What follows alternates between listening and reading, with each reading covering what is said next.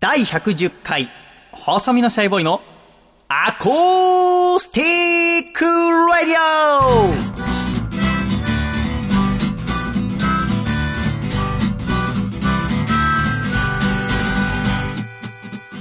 シャイ皆様ご無沙汰しております。細身のシャイボーイ佐藤孝義です。第110回、細身のシャイボーイのアーコースティックレディオ。この番組は、東京都世田谷区三軒茶屋にあります私の自宅からお送りしてまいります。この番組の構成作家はこの方です。どうも、構成作家の笠倉です。よろしくお願いします。笠倉さんどうぞよろしくお願いいたします。お願いします。そして、この番組のアシスタントはこの方。アシスタントのカエルです。よろしくお願いします。カエルさんどうぞよろしくお願いいたします。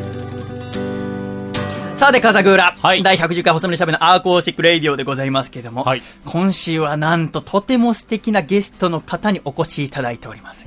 なんとそのゲストの方は音楽活動をこれから始めようという。うん。まだ全く活動されてないということ。うん。こうやってラジオや媒体で喋るのも初めてということで。なるほど。ものすごく緊張しているみたいでございまして、最初に本日のゲストの方と一緒にこの部屋にね、私が駅迎えに行ってから来て、その後に楓さん、そして笠倉が来ましたけども、緊張ほぐしてくれるんだろうなと思って行ったら、あその青年は今19歳の青年、大学2年生の方でございますから、楓さんの一つ年下。そうですね。笠倉の4つ年下えー、そうですね。になるかな僕が今年25になるので、うん。じゃあ5個下だ。5個下ですね。の青年でございます、はい私よりはあなた方の方が年が近いですから、そうですね。なんかこう、中取り持ってくれるのかなと思ったら、うん楓さんに至ってはなんか女を出し始めまして。え？え？じゃあその話も本人を呼んでからにしましょうか。えー本日のゲストの方はこの方です。自己紹介お願いします。えーこんばんは。はじめまして。シンガーソングライターの野月ひろとです。野月ひろとさんどうぞよろしくお願いいたします。よろしくお願いします。いよろしくお願いします。ねえ、野月さん。や、本当ですよ。だか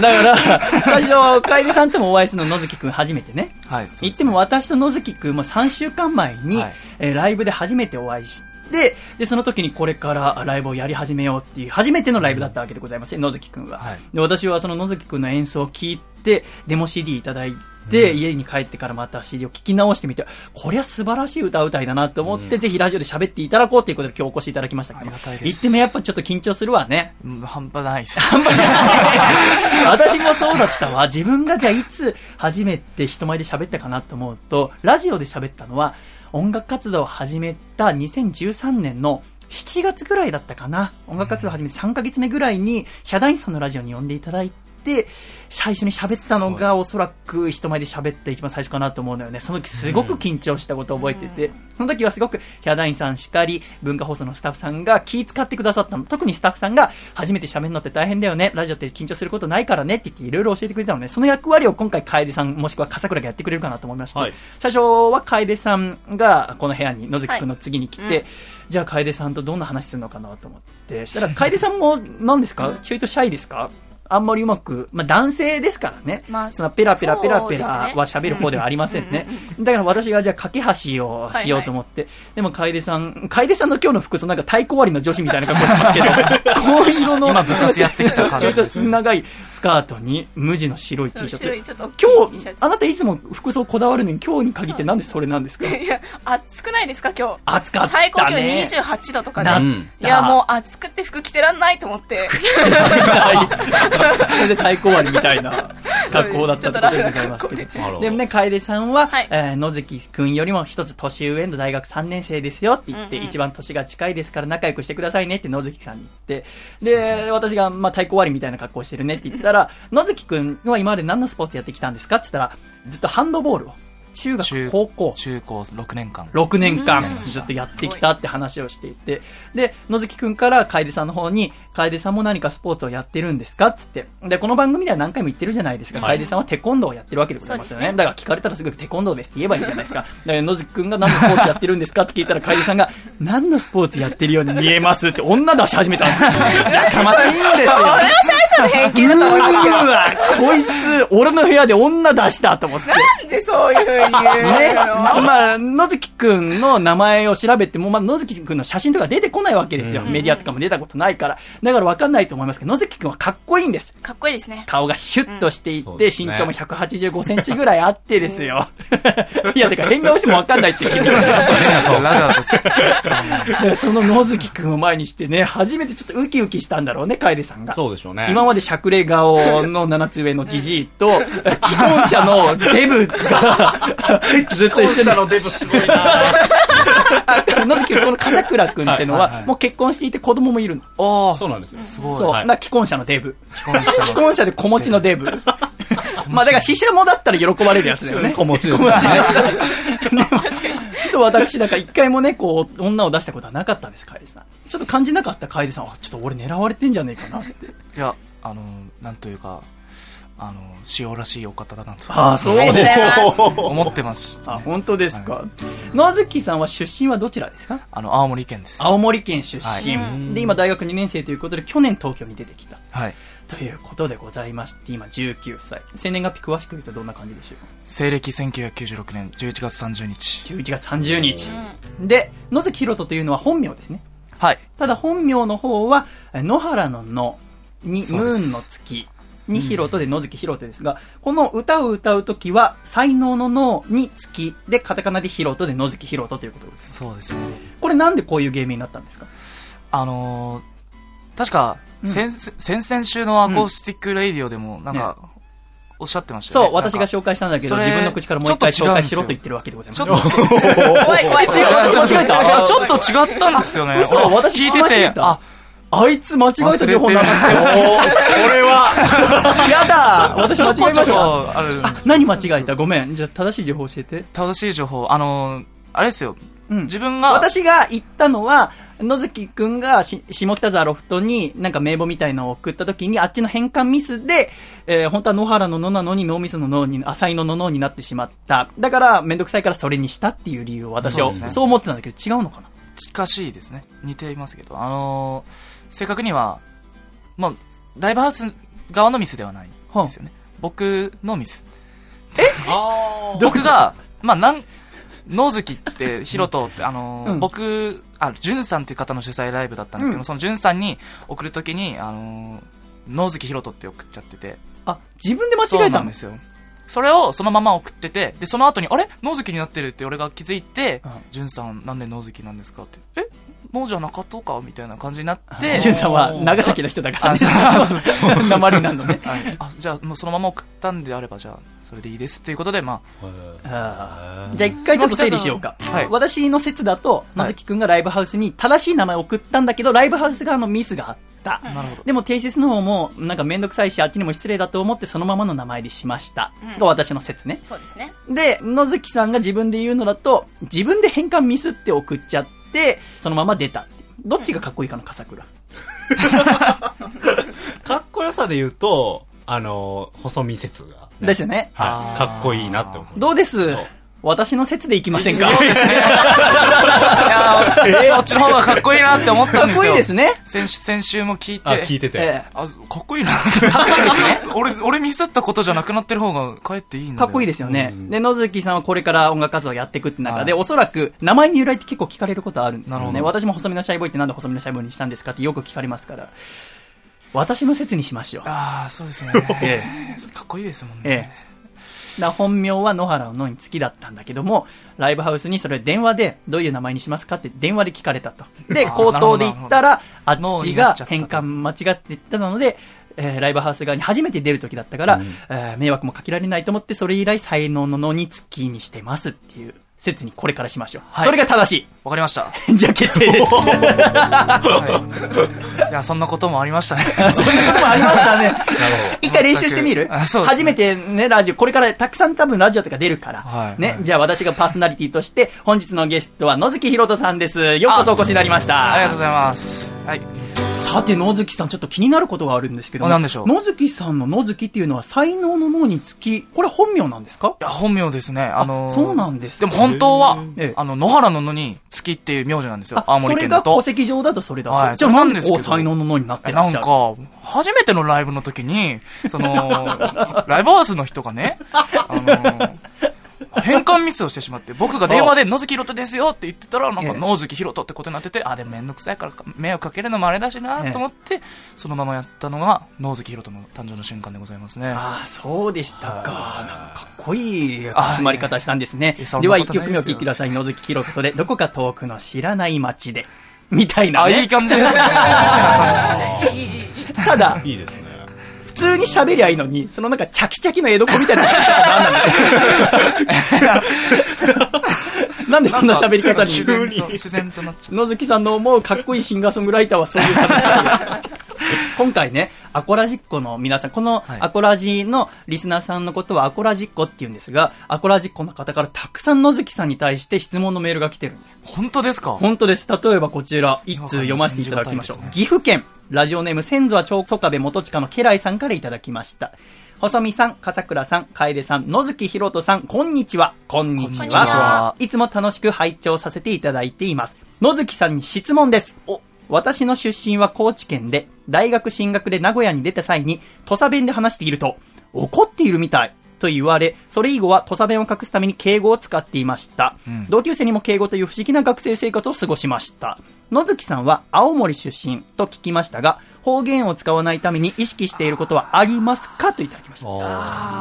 野月さんこうやって喋っていると、あまり青森弁というのは出ませんね。津軽弁というんですかすよ。ただ時々ちょっとイントネーションが違う時がありますね。時々、それは意識して直してるんですか、何も意識してないんですよねあ、。そうですか。いや、すごい不甲斐ない話なんですけど、その青森出身ってことで、鉛のことでいじりたいとかいうのはあると思いますけど、そんなことないわよ、別に。いや、大抵初対面でやっぱ、ええ。青森県出身ですって言うと、うあ、じゃあなってみてよとかそういうのあるんですけど、本当にこれが素なんですよね。あ、そうなんだ何も気にしてないんですよ。自分の地方が、その、あまりなまってない方なので、もともと青森にいた時からそんなに鉛が強い地方じゃなかった。だっていう感じで、本当に、へそう、ね何も面白くない。ー いや、でもいいんじゃない？この笠倉くんは大阪出身なんですけど、はい東京に出てきた時はもう大阪弁ガンガン出してたから、私が関東にいるからには、お関西弁、大阪弁直した方がいいんじゃないって言って、入っていったんだけど、そこから3年経っても直しませんから。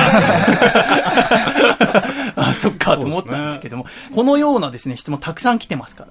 ぜひ今回いろいろお話聞かせていただければと思います。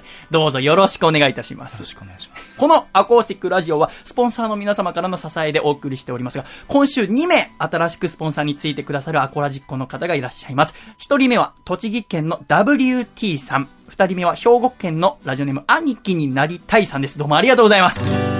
ありがとうございます。ありがとうございます。この番組のスポンサーになってくださると特典が3つ、えーの中から1つをお選びいただきます。1つはこのアコラジのスタジオ見学。2つ目は CM 制作。3つ目はスペシャルシャイ色紙プレゼントということでございますが、今回のお二方は両方とも色紙を書いてほしいということで、え WT さんはブログをやっていて、そのブログのトップページに出てくるえー文字を書いてほしいということで、私今書いてるところでございますが、スポンサー新たに加えてますますパワーアップしていく細身のシャイボーイのアーコースティックレディオ、今週もどうぞよろろしくお願いいたします。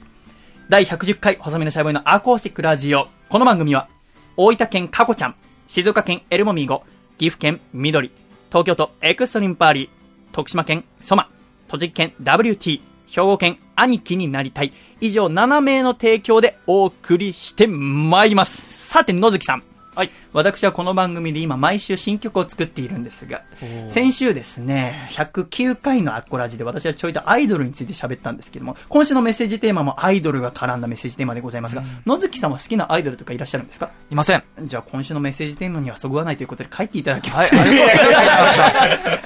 私は学生時代グラビアアイドルが好きだったんですね。なるほどんかニコニコしているグラビアアイドルを見るとすごく元気が出たんですけども、あーこの間アイドルに関するイベントに出た時に私がずっと好きだったアイドルさんと初めてお会いしたのね。で、その時にいろいろなことを教えていただいて学んで感じたことを一曲にしましたのでお聴きください。細身のシャイボーイで、アイドル。アイドルなんだってほらずば抜けて人目引きつけてる周りの女の子かすんじゃってかわいそうアイドル君のことほら噂してみんな見つめている。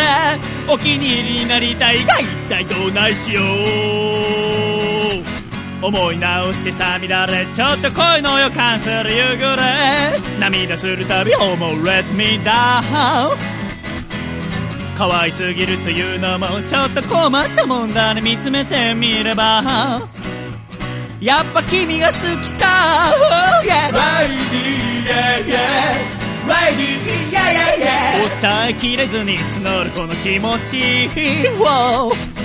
ライディ yeah, yeah. ライディ yeah, yeah, yeah. 気づいておくれよ必死のアプローチ手を伸ばしてみたけれどすっとすり抜けてゆくよ夕暮れ男の影感じて Let me down ずっと見つめてたいけどそれは無理だとしてなおのこと叫ぶよ。僕は君が好きさ。Y e a h r i d y r i d y y e a h y e a h y e a h さようならの時頭ちらつけど。R i d y y e a h y e a h r i d y y e a h y e a h あなたが生きてる。それで嬉しいよ。R i d y y e a h y e a h 抑えきれずに募るこの気持ち。ライディーややライディーややや笑っておくれよ必死のアプロー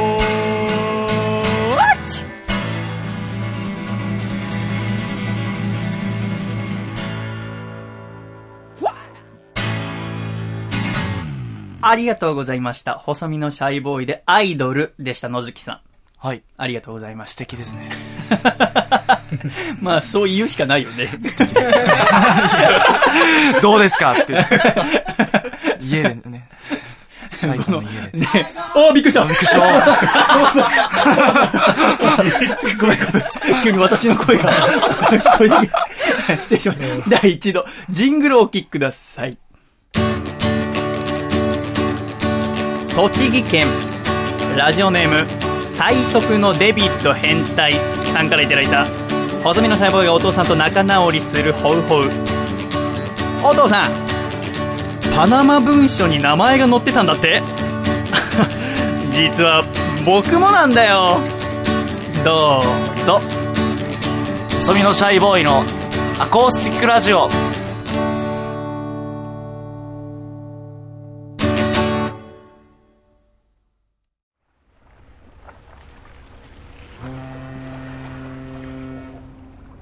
シャイ第110回細身のシャイボーイのアコースティックレディオ改めましてこの番組は細身のシャイボーイと笠倉と。カエルと、野月ひろと。でお送りしてまいりますどうぞよろしくお願いいたします でよかったんですか？ね 突然来たんです。すげえびっくりしたんですけど。野月さんは初々しさの塊ですね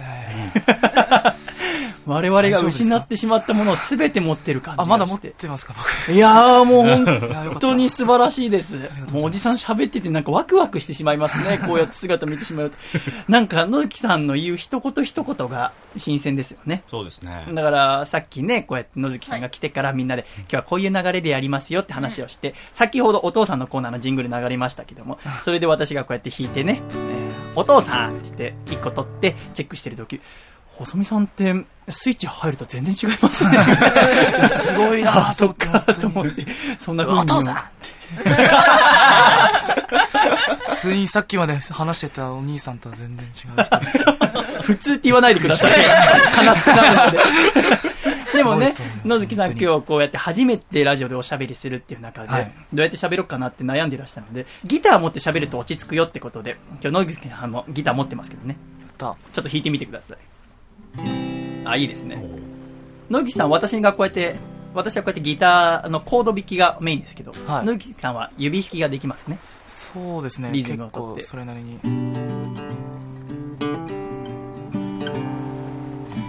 そんだけ簡単なリズムをミスりますね。はい。絶対平気な。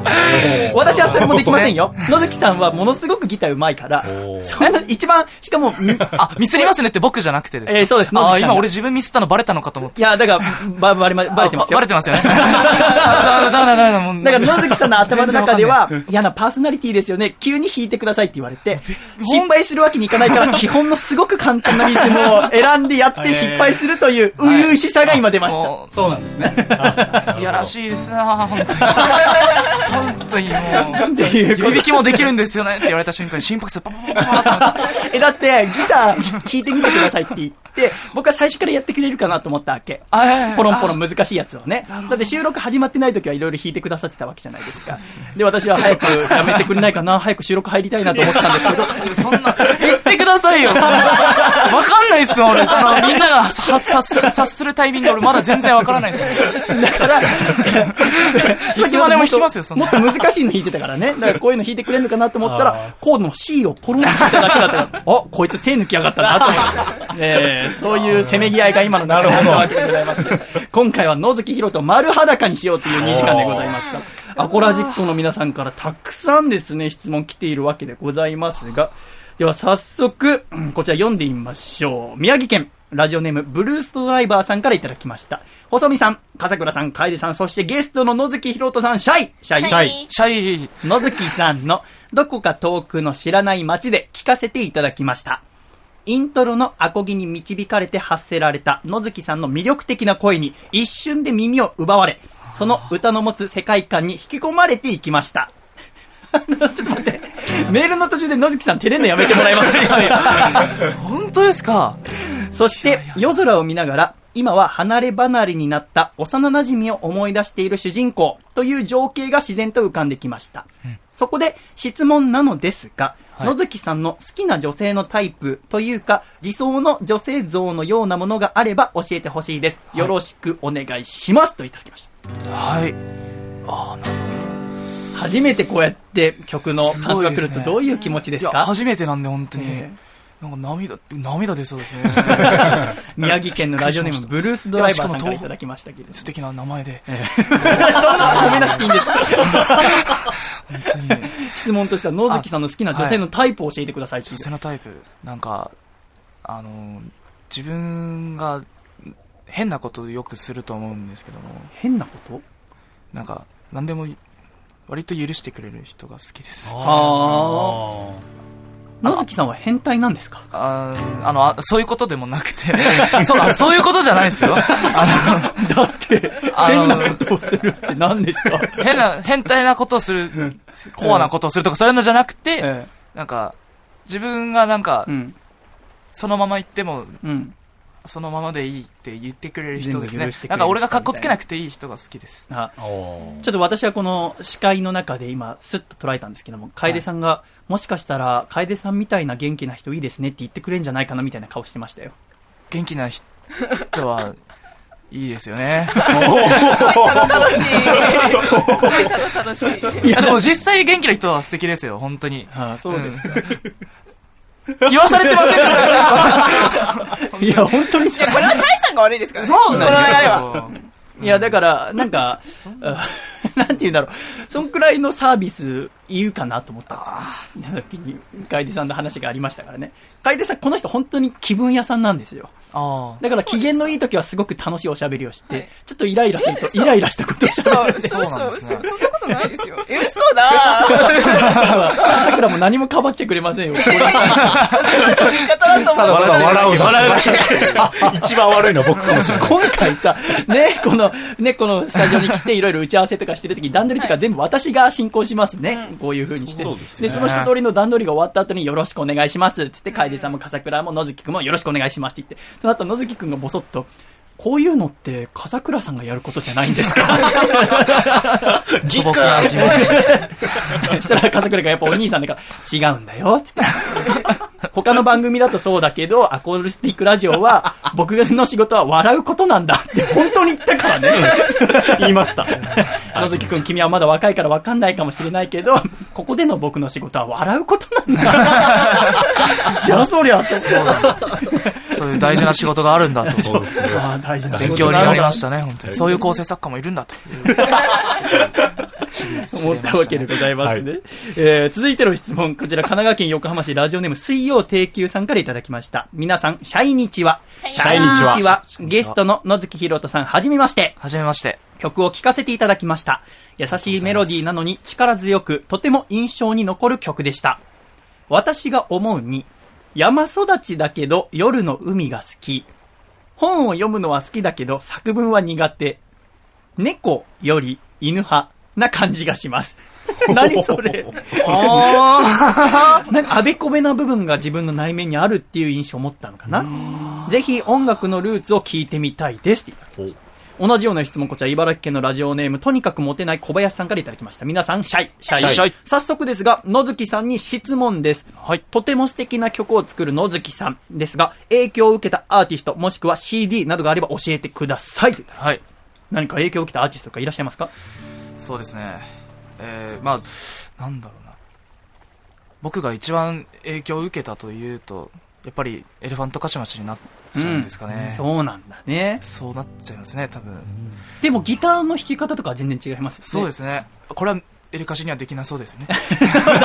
まあ基本ガシャガシャやっぱりね、はいね弾きますから。ただ、今の野月さんの髪の長さは、まあ肩につくぐらいの、で、目はもう完全に隠れるぐらいの長髪、はい今も喋りながらすぐこう、髪をかき分ける形になります。初めて両目見たかもしれない。初めまし構なんかあ初めまして髪上げて、のれんじゃねえんだから。やってるってそれもちょっと髪型とか意識されて。ああ、というかまあそうですね、伸ばしてみたかったんで、あの、あ中高ずっと厳しくて。そっか、ハンドボール部の時はえ、ーそうだよね、ゴール狙わなきゃいけないのに、そのためは邪魔になっちゃうもんね。あ、じゃあ大学入ってから伸ばし始めたそうですね。そうですか、どうですか、伸ばしてみて。いやー、不便ですね。不便ですか？そうですか、そうですしかも夏は暑いでしょ？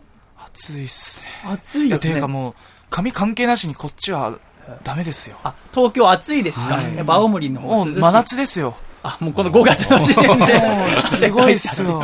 でも、野月ないですよさんはまだ2回しかお会いしてませんけど、はいあんまりファッションとか興味ないですか？全くっていう。全身真っ黒ですよねはい。それはライブの時もそうでしたね。それいつもそんな感じですか？そうですね。あの、ライブの時に、うんあの、おしゃれしたいなっていう気持ちはちょっとはあるんですよ。そっか、ステージ。ジ衣装とかこれから考えてみようかなっていう気はある。はい、ちょっとはあるんですけど、うんでもそのおしゃれに関して疎かったりセンスもないってな、うんないしなって思ってるんで、極力シンプルにってなるほど。いうことになったら誰にも責められないんじゃないかなじゃあ、どっかの誰かさんみたいに白い船乗りの服を着て歌うようなやつは嫌いだという。いやいやいや、れ帰れあありがとうございました。青森にな。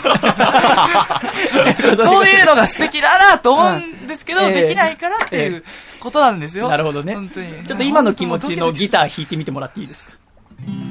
簡単なやつ 逃げるな、逃げるな。怖い怖いっすよ。怖いです。ということで、いろんな質問届いてる。やっぱエレファントカシマシとかが、ねやっぱ一番大きな影響を受けているな。番になっちゃうんでしょうね。あの、なるほどね。それ以外で言うとなんですけど、その、オアシス。オアシス。イギリスのロックバンドですね。それがもう僕の高校時代は全部かっさらっていきましたね。じゃあ、もともとエレキギターを弾いてたんですか？そうです。あ中学そうですか2年生の時にエレキギターを買って、アコースティックギターを弾き始めたきっかけは何ですか？友達が、えーお置いていったんですよ、部屋に。置いてった？はい。忘れてって最初。忘れてって。忘れてって、で、なんか、なんかグダグダしちゃって、その友達と。それは仲が、はい、グダグダし遠くなったりと遠くなったりして、ずっとその彼のアコギがずっと俺ん家にある状態で。はいそしたらなんか、あげるよって言われて。それは、どっちですか？仲が良くなって、あのギターどうするって言ってあげるようになったのか、それとも、もう会いたくないから？もうなく、仲悪くなっちゃったんでしょうあ、ね。そうなんだ。で、もう、ポンってもらっちゃって、じゃあギター持って部屋に来るぐらいですから、もともとはすごく仲が良かった友人ですね。はい。青森県にいた時の。中学校の時のご友人？そうですね、中学から一緒で。で、ずっと一緒に仲良くて、野月くんはエレキギター。はい。で、友人はアコースティックギターを持って一緒になんか弾いたりして、そそうですれこそ何かのカバー弾いたりとか？そうですね、中学の最初のそれこそギター始めた時は、80s のその80年代のうんハードロックとか、あ、ロックとか。かそういうのを、そのリフを一緒に弾いたりとか。そうですでね、もう、ガンズローゼズ、うみたいな、とか、エアロスミス、ウェイとか言って。でも、レッド、あの、あのレッチリとか、そういううん新しい、新しいっていうか、ミクスチャーな感じのやつも聞いて、うん。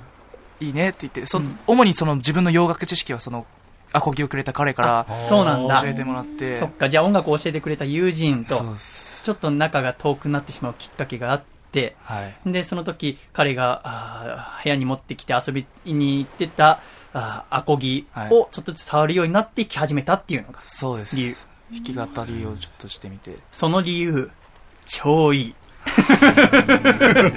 ねえ、笠倉。いいですね。いい。これは間違ってないですね、じゃあ。これはすごくいい。ですね。なんかこう、青森県の、さっきのその涼しいって話もあったから、広いん、大きな家の2階に野月さんの部屋があって、これ勝手な想像ね。で、ちょっとまだ開けながらギター弾いたり、ちょっと騒いでも、東京だと結構近所迷惑になったりするけど、青森だとならないっていう中で、わはは笑いながら、なんかこのリフ弾いて、あ、お前それ弾けるようになったのかよ、とか言いながら、ワクワクしていくのが浮かびましたよ。ああ、その通りですね、本当に。すごくいいお話ですね。はい、もうその、その頃は、本当青森って最高ですよ。そういう音楽をやるだけだったら。うん。こっちの方が音楽をやるだけだったらいいのかもしれないんですけど、うんいろいろライブハウスやらあるかもしれませんけど、うんあっちはね、どこでもできますからね。そっか、こっちだとスタジオに入んなきゃいけなかったりとか、いろいろあるけど。爆音でどこでもできますし。あ、そっか。で、そうですね、その、その彼と中学の時はずっとなんかセッションしたりあ、して。そうなんだ。もう、ずーっとやってたんだいうのでね。やってたのが今になって生きてますよね。そういうのやってない人がやっぱ多いからなのかわからないんですけど、東京、わかる。すすごいスタジオでしっかりええ。練習した曲がしっかりできるのがすごいんですけど、うん。なんかセッションできないっすみたいな人とか、そうだね。青森だとそういう人ばっかな感じしましたけど、そっか。そういうのも出てくんだ、土地でもしかしたら。ずっとギターを。い。いや、東京にいたりするといろんなみあの魅惑だったりとか、ホビーがあるからそっちに行っちゃったりするかもしれないけど、やっぱギターしかなかったから、それで楽しむっていうからには、ああいろんなフレーズを二人で弾いたり、セッションしたりする中でいろいろなことを覚えていくっていう、いいでございます。そんな中で東京に出てくるときにそのアコギを青森から持ってきた。はい。この今使ってるアコギはその子のアコギなんですか？はい、そうです。そう彼が貼ったシールもそのままですね。あ、あそのこれ、う。あ、そこにシール貼ってあるね、確かに。ホールのところで。あ、蛍光塗料のシールなんだ。まあ、クソダサいけどね。彼との、あれですよ。えー思い出ですすごくいいね、思い出が詰まってるんだ。はい今もライブでもそのシールを、じゃあこれから使う、シールじゃないや、ギターを使っていこう。そうですね、しばらく。ていう中で、エレアコでもなく普通のアコースティックギター、はいメーカーはどちらのギターですか？あの、アリアドレ、アリアドレッドノートの時のですね、アリアの。か。なんか聞いた感じだとすごく乾いたいい音がしますね。そうですね。ボディも小型で、私のギターはかなり大型のギターですけども、小型ですごく弾きやすそうなギターでございますが、そんなギターを使って初めて曲を作った、録音したっていうデモテープを私いただいて聴かせていただいたわけでございますけど、今回アコラジックの皆さんにも聴いていただきたいと思うんですが、野月さんいかがでしょう？恥ずかしい。では、早速しゃい、1曲目、こちら、無限ループエブリデイという曲です。はい。お聴きいただきたいと思います。では、野月さん曲紹介をお願いいたします。えー、と、野月ひろとで、えー無限ループエブリデイ。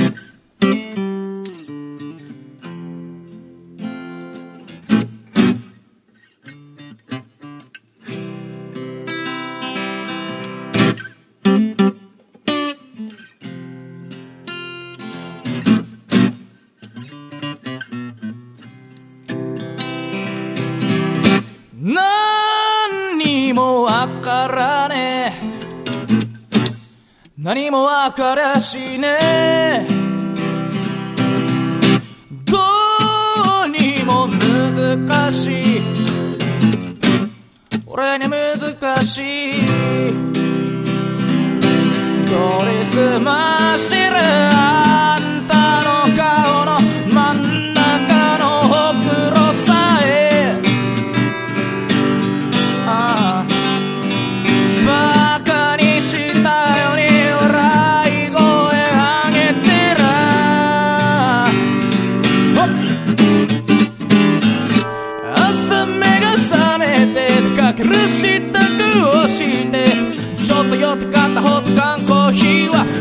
しいんだけどラッタタラタラッタララ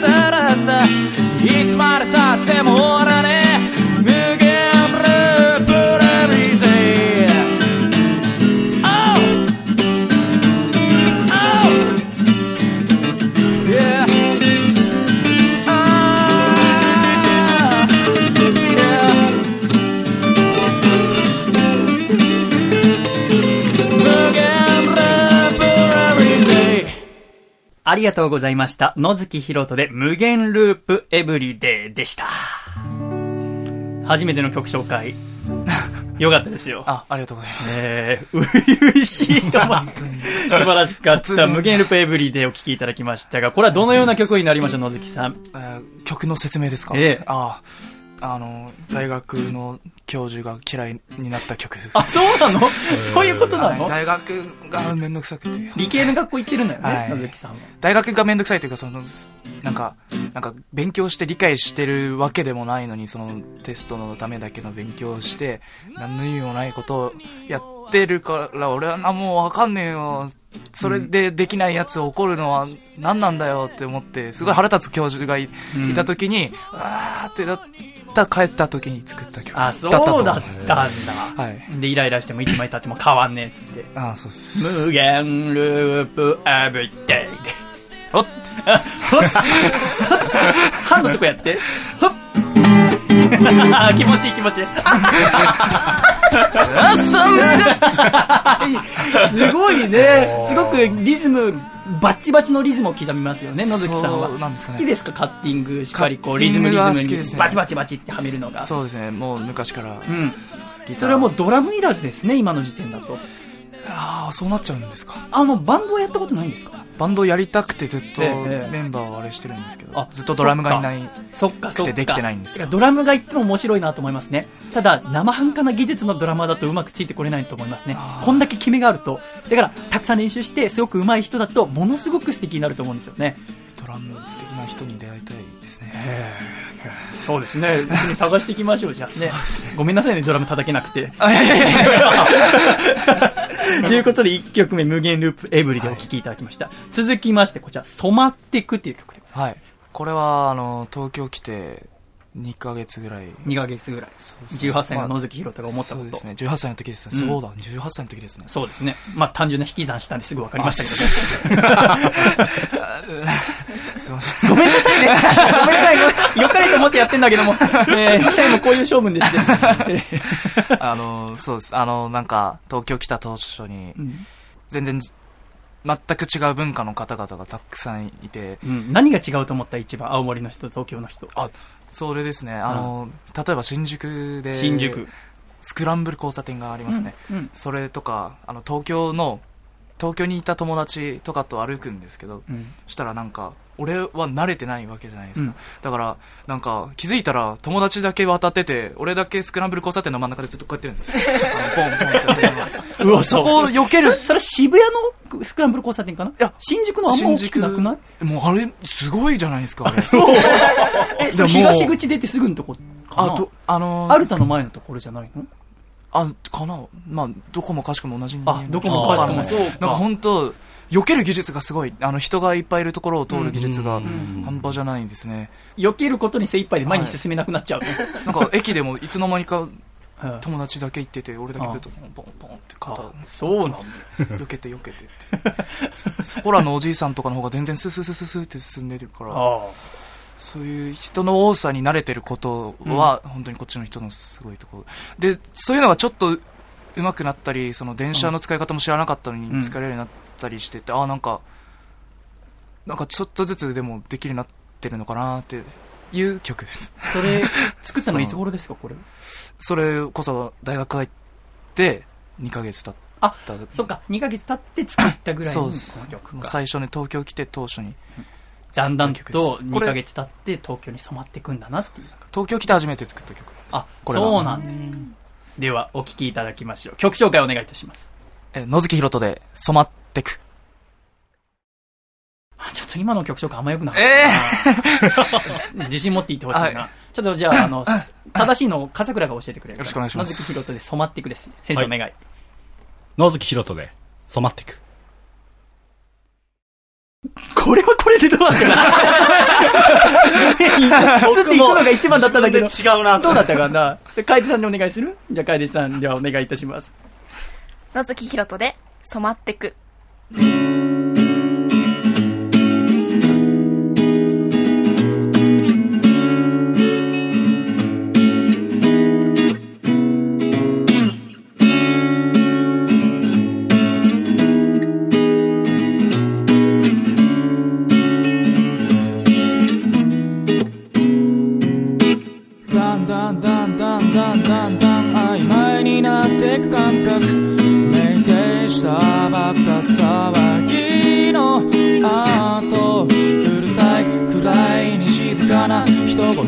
かき分けて。無造無造の人々にすっかり溶け込んでる自分。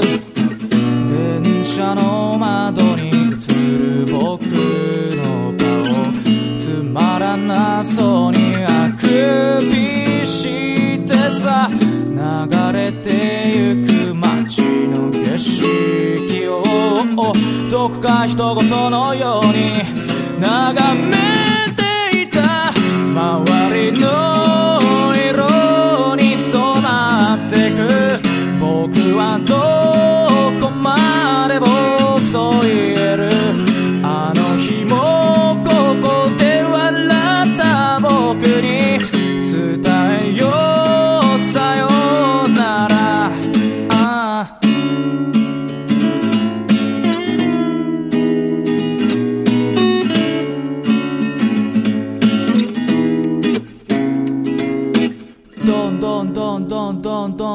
ぬかるみにはまっていって気づいたらもう引き返せやしないよ。鉛色黒色茶色体にこびりついて元の色がもうわからない。目が覚めるような熱い思いが胸焦がしてたはず。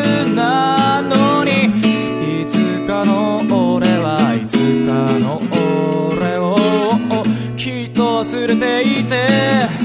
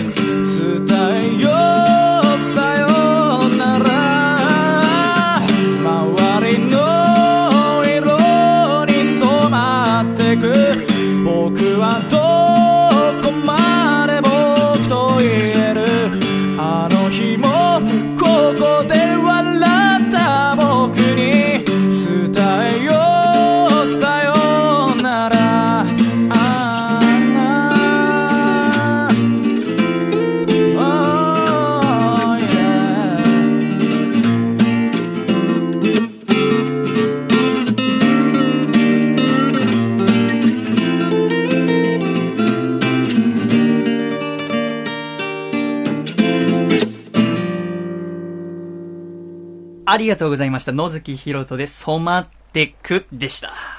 はいありがとうございました染まりましたか染まりましたどうですか？東京今2年目でございましたけども。すっかり。ああでも今日シャイさんとのあの、ええ待ち合わせにも遅れるぐらいの程度にはまだ慣れてないですね あ、地下鉄がやっぱり難しいですか？もうもうなんかかんなかった乗り換えだったりましたか？あ、そう。すごくだ初。全然そんなのいいのにさ、メールでさ、すいません、遅くなります、ちょっと遅れます、みたいな。殺されるぐらいの、今日の恐怖を感じたメールが届き、全然いいよって言いましたけど、ギターソロもすごく入ってましたね。そうですねあれ、一発撮りでしょ？そうなんですよそのレコーディングの時にあれ、クリックオンは聞いてるんですか、リズムの？いやもう何もうにその素のリズムでてるやつだけででソロもその時思いついたやつなのあでなんかその時思いついてんの？このソロ？あのはい決まってるとこ以外は決まあの最後のさ、あの、曲に入る、いわゆる C メロに入る前の、ダガダガ、ドロロロロロロロロあこれは割と定番です好きな俺の中でゆ指癖というか、よくやる。シンプルな感じできるちょっとピックがないんで、あ、ちょっとあれピックいるピックあるよ。はい。はい。う ん一階に住民いるからドドドしないでね。あ、すいません。もう、すいません、本当に。そういう一つ一つがどんどん俺は、そう、あれよね、あの、すごく良くない組み合わせよね。一つ一つが気になる野月くんと、一つ一つを絶対に言う僕っていう。どんどん苦しめていきますよ。ちょっとやってみて。い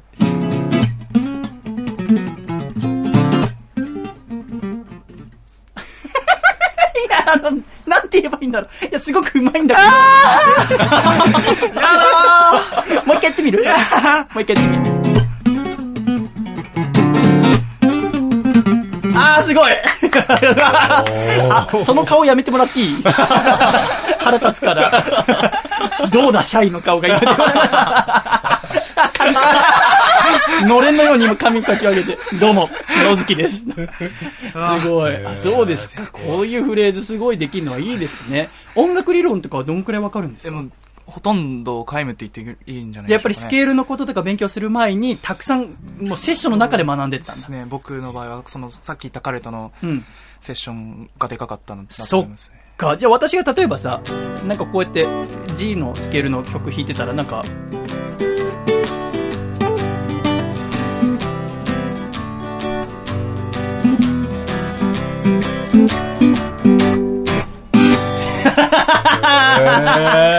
楽しい。こっちの方が、あさっきより全然大丈夫。あー、そうなんだ。こうやって合わせるのが好きなんだフリースタイルの方がたの楽しいです。これ楽しいね。なんかお題もらえれば俺たちすぐ曲作る。ねミュージシャンか楓さんなんかお題くれれば何の歌でも作るわ、えー私たちじゃあ。チョコミント。チョコミント。野月さんはチョコミントお好きですか？チョコミント大好きです。いいっす嘘おー、やったね。あ、ー好きです。いいっすよねそういう感じか。シャイさんは好きじゃないんです。いやー好きじゃないってわけじじゃねえんだけどさ、そんな、チョコミントで阻害しなくてもいい。じゃあちょっとやってみましょうかチョコ。ミントですか？チョコミントチョコミントを食べるときチョコミントを食べるとき君は何を考えているのかな？僕は君のことを考えるよ。やって、ピロリロロロロロロロやって。やだもう、もうやだずっとセッションしたい。ずっとセッションしたいわ。既存の曲やるより全然楽あ、そうなんだ。っていう中で、デモ CD に入っている3曲目いってみましょう。どこか遠くの知らない街ででございますけど。この曲私大好き。ありがとうございます。あのー、何のお世辞でもなく、今年聴いた曲の中で、本当の本当に言うなら、あの、一番好きなのは宇多田ヒカルさんの花束を君に。二番目に好き。二番目にたくさん聴いてると思う、この1ヶ月は特に。すごくいい曲ですね。これはどういう曲なんですか？その、こっち、それこそまたこっち来てからうんの話なんですけど、なんかみんな離れちゃってちょっと寂しくなった時に、ああの気持ちで歌ったらこんな感じになって、うーん。なんか、うん、ちょっと前向きにいこうかな。なるほど。それを踏まえてお聴きいただきたいと思います。では曲紹介を野月さんお願いいたします。野月ひろとで、どこか遠くの知らない街で。お見事。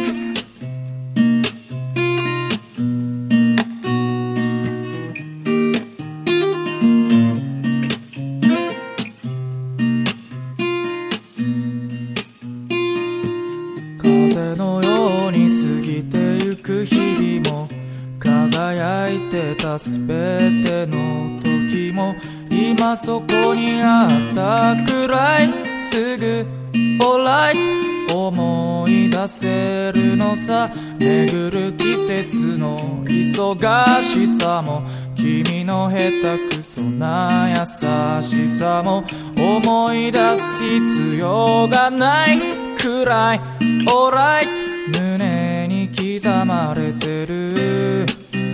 悲しみが夜を貫いて俺の横にそっと立ってるよ。どこか遠くの知らない街であなたが元気でやってる。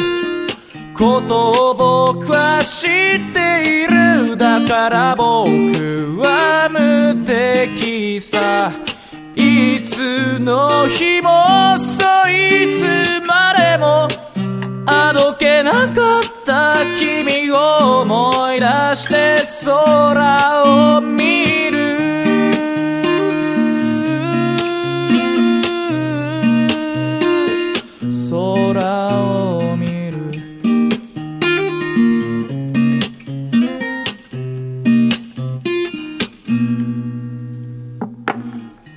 風が頬を通り過ぎたら急に寂しくなってしまうよ。星一つ見えやしない。空ムーンライト俺を見下ろしてた。空を見てあの時つぶやいた。君の言葉はもう忘れたよ。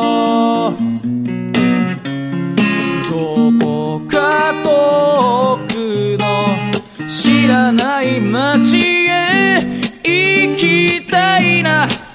誰も知らないどこへ行ってみたいんだそして息をするのも忘れるくらいにそいつまでも叶わなかった夢を追いかけて走る走る。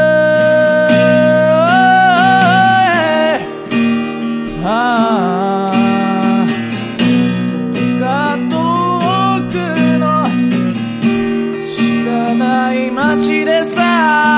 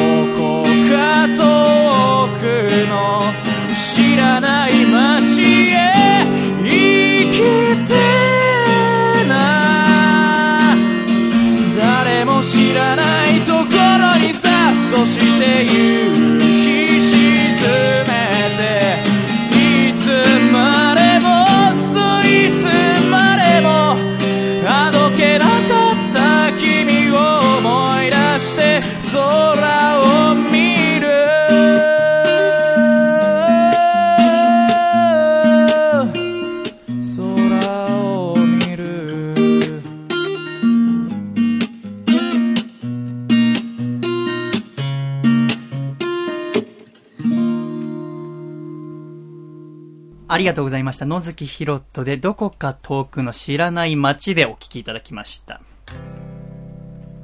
いい曲ですね、風倉。本当にいい曲です。いい曲ですね。ありがとうございます。いい曲です。なんか先ほどの野月さんのお話聞いてから聞くと、東京に来て、えー寂しい、ずっと仲良かったこともああまり会えなくなった、そんな中で、えーちょっと強がってる曲にも聞こえてきますね。みんなもきっとどっか遠くで頑張ってる。だから、僕も頑張んなきゃ。あなたが頑張ってるんだから私も頑張んなきゃっていう気持ちが伝わってくるような温かい気持ちになる、かつ前向きな曲ですごく素敵ですね。ありがとうございます。いや、素晴らしいと思います。これだけは嘘偽りなく。という、野月ひろとの初めてのデモ CD3 曲をお聴きいただきました。全部聞かれちゃいました。これをじゃあね、これからいろんな人に聞いていただけるようにっていうことでございます。ぜひね、ちょっと CD を手に入れてほしいですね。やっぱりこの、ポッドキャストだと MP3 で、いや、元の音源の10分の1ぐらいに圧縮しますから、あ伝わらない音域とかもあるんですけども、まだ音楽で食っていくことか考えてないわね。いや、考えてないです。これから大学、今2年生で、ね、学んでいく中でできることをやっていこうって、それでいいと思うのよね。私はその、大学院卒業する直前に決めてしまったから、今こうやって東京に出てきて、父親とももう1年近く会ってないし、その中で学生っていうものをしっかり学びながら、あーできることをやって、もし芽が出たりとか、できることが分かるようになってきたならば、その道に進むのもあり、えー学生のうちで辞めてしまうのもありだと私は思っているので、ただ、私はこの、どっか遠くの知らない街で、またこの3曲入った CD がとても好きですし、ぜひ、えー芽が出てほしい、有名になってほしい、たくさん曲を聴きたいと思ってますので、私にできることで、えーあるならば、何でもお手伝いしますので、えー今の時点でホームページもないですし、PV もない中ですが、シャイおじさんはそんなに音楽業界のつてとかはないので、その点はあんまりお手伝いできないかもしれませんけど、逆にない分全部自分でやってきましたので、裏方のお仕事は一通り全部できますから、えー私にできることであれば何でもやらせていただきたいと思いますし、えー教えてあげられることは何でもやりますので、これからぜひたくさん素敵な曲を聴かせてください。もう、もう頑張ります。もう、これは、ありがたい限りですね。こんな、ちょっと、付き合って、もう、3週間間。もう、方にこんな、しかも、細めのシャイボーイっていう素敵な方に言われるとね、もうなんか、なんか、あれですね。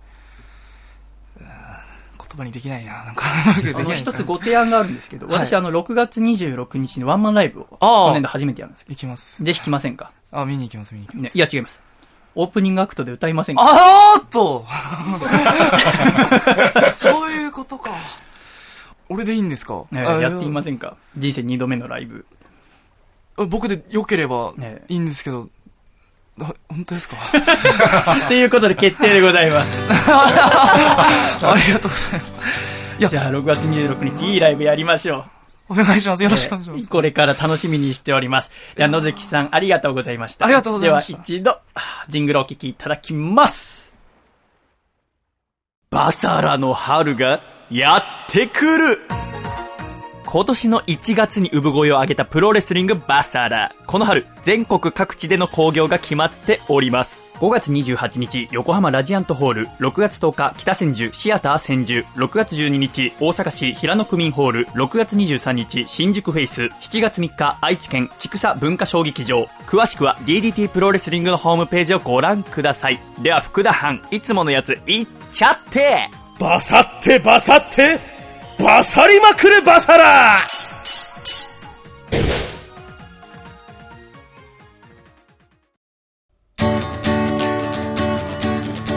長崎県。ラジオネームりょぶーんさんからいただいた。細身のシャイボーイがお父さんと仲直りするホウホウ。お父さん。お父さんは相武咲さんと北川景子さんの2人ならどっちと結婚したい？え？どっちも？いいね。どうぞ。細身のシャイボーイのアコースティックラジオ。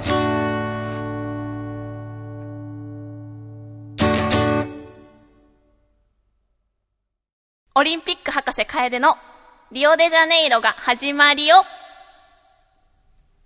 舌足らずな感じでやるんですね。始まりよさった。らずでしたか？あ、違う。え、違う違う違う。そうかもしれない。始まりよが。あ、違う違う違う、そういう意味じゃない。楓さんじゃあもう言っちゃってください楓さん楓さん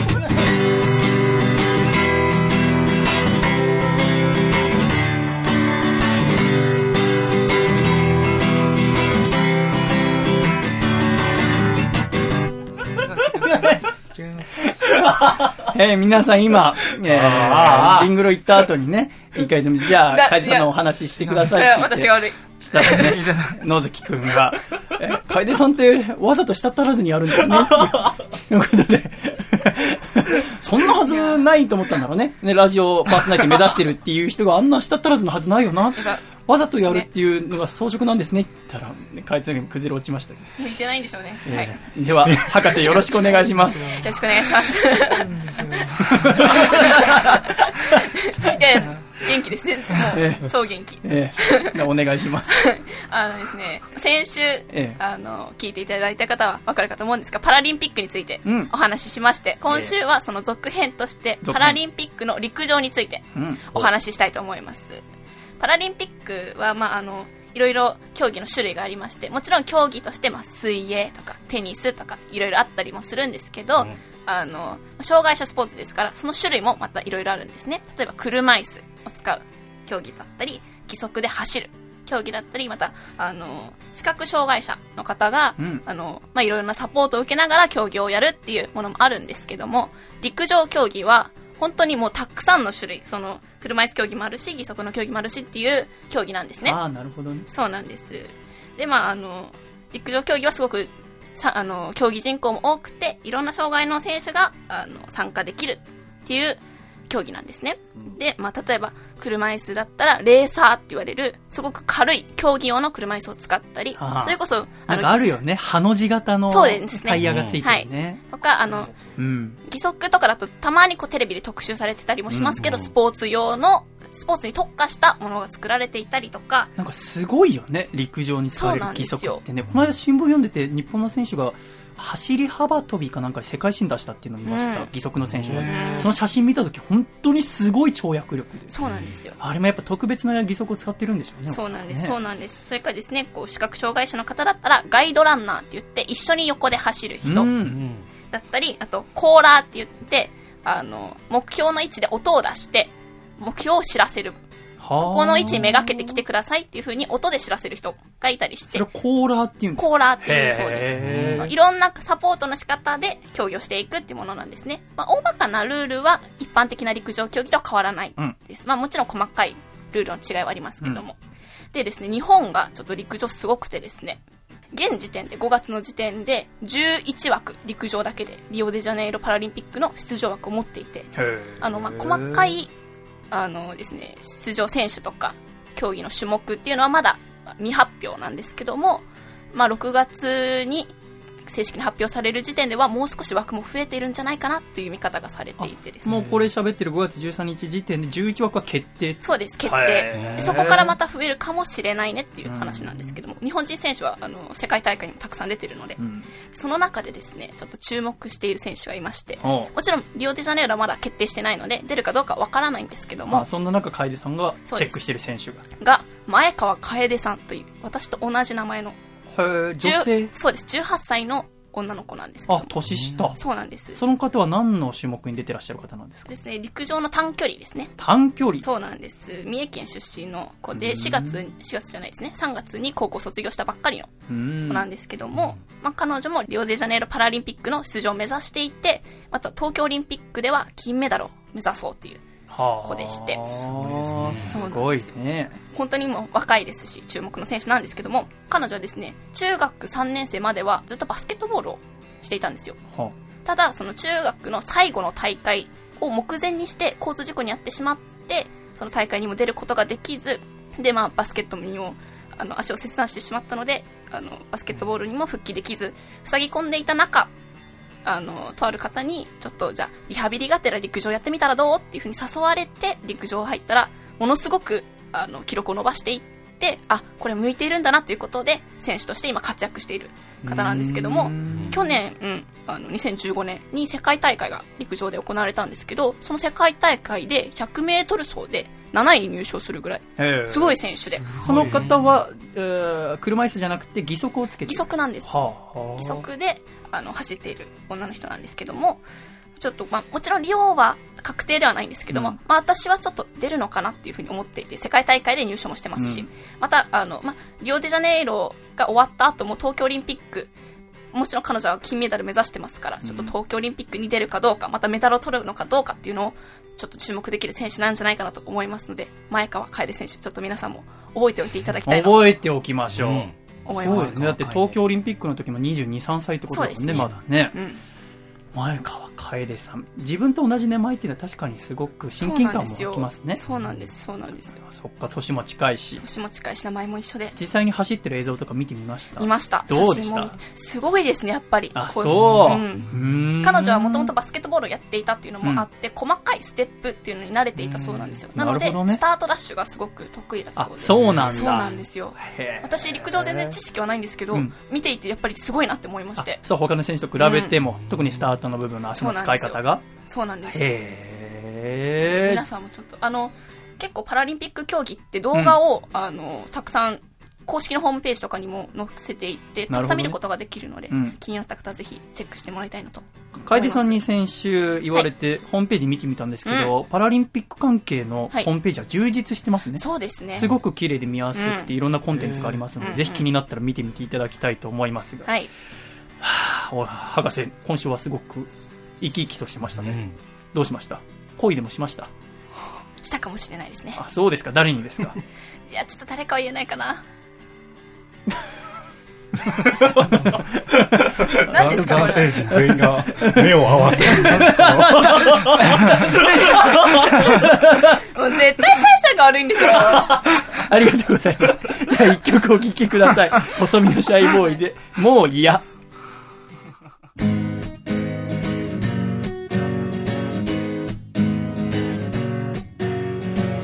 ひとたび舞台に立てば歌以外のことは考えないわ。とある歌手がそう言ってた。そんなのは嘘さ信じられないよ僕は。もう嫌もう嫌無視をされることだけは。もう嫌もうやんやんだだった。会場の後ろの方で演奏を聴いていた女の子がスカート右ポケットからスマホを取り出し LINE 送るのが見えた。もうやもうや。無視をされることだけはもうや。もうやんやんだだったお姉さん今なんで目をつむったのですか？それは歌に聞き入っているからですか？それとも退屈だからですか？ああそこのお父さん今なんで時計を気にしたんですか？あと何分かな？社員のライブ早く終わんないかな？そういうことなんですか？ああお兄さん今なぜ席をお立ちになったのですか？帰るのですか？帰ってしまうのですか？え？トイレ？大ですか？小ですか？どっちですか？小ならばお戻りになるまで待ちますけども。大？小？どっち？大？大なのですか？流行りの音楽じゃないことは僕も重々承知してるがあなたのために作ったこの歌どうか最後まで聴いてくれないか？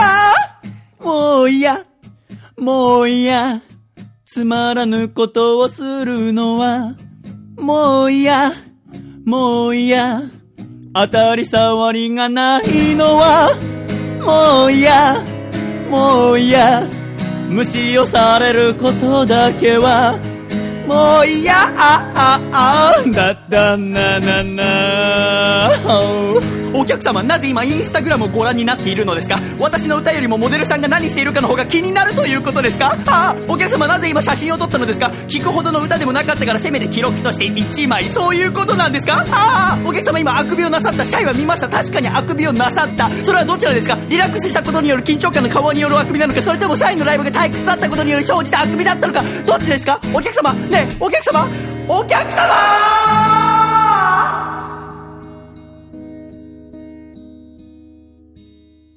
ありがとうございました。細身のシャイボーイで、もう嫌でした。では、ジングルの後コーナーに参りましょう。愛知県、ラジオネーム、内藤隼人さんからいただいた、細身のシャイボーイがお父さんと仲直りするホウホウ。お父さん、庭に植えたトマトが大きくならないのは、5月病のせいじゃないよどうぞ細身のシャイボーイのアコースティックラジオ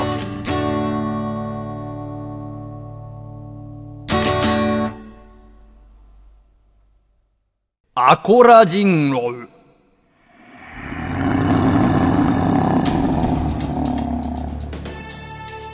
人狼、それは人の姿をした狼を見破る村人たちの物語。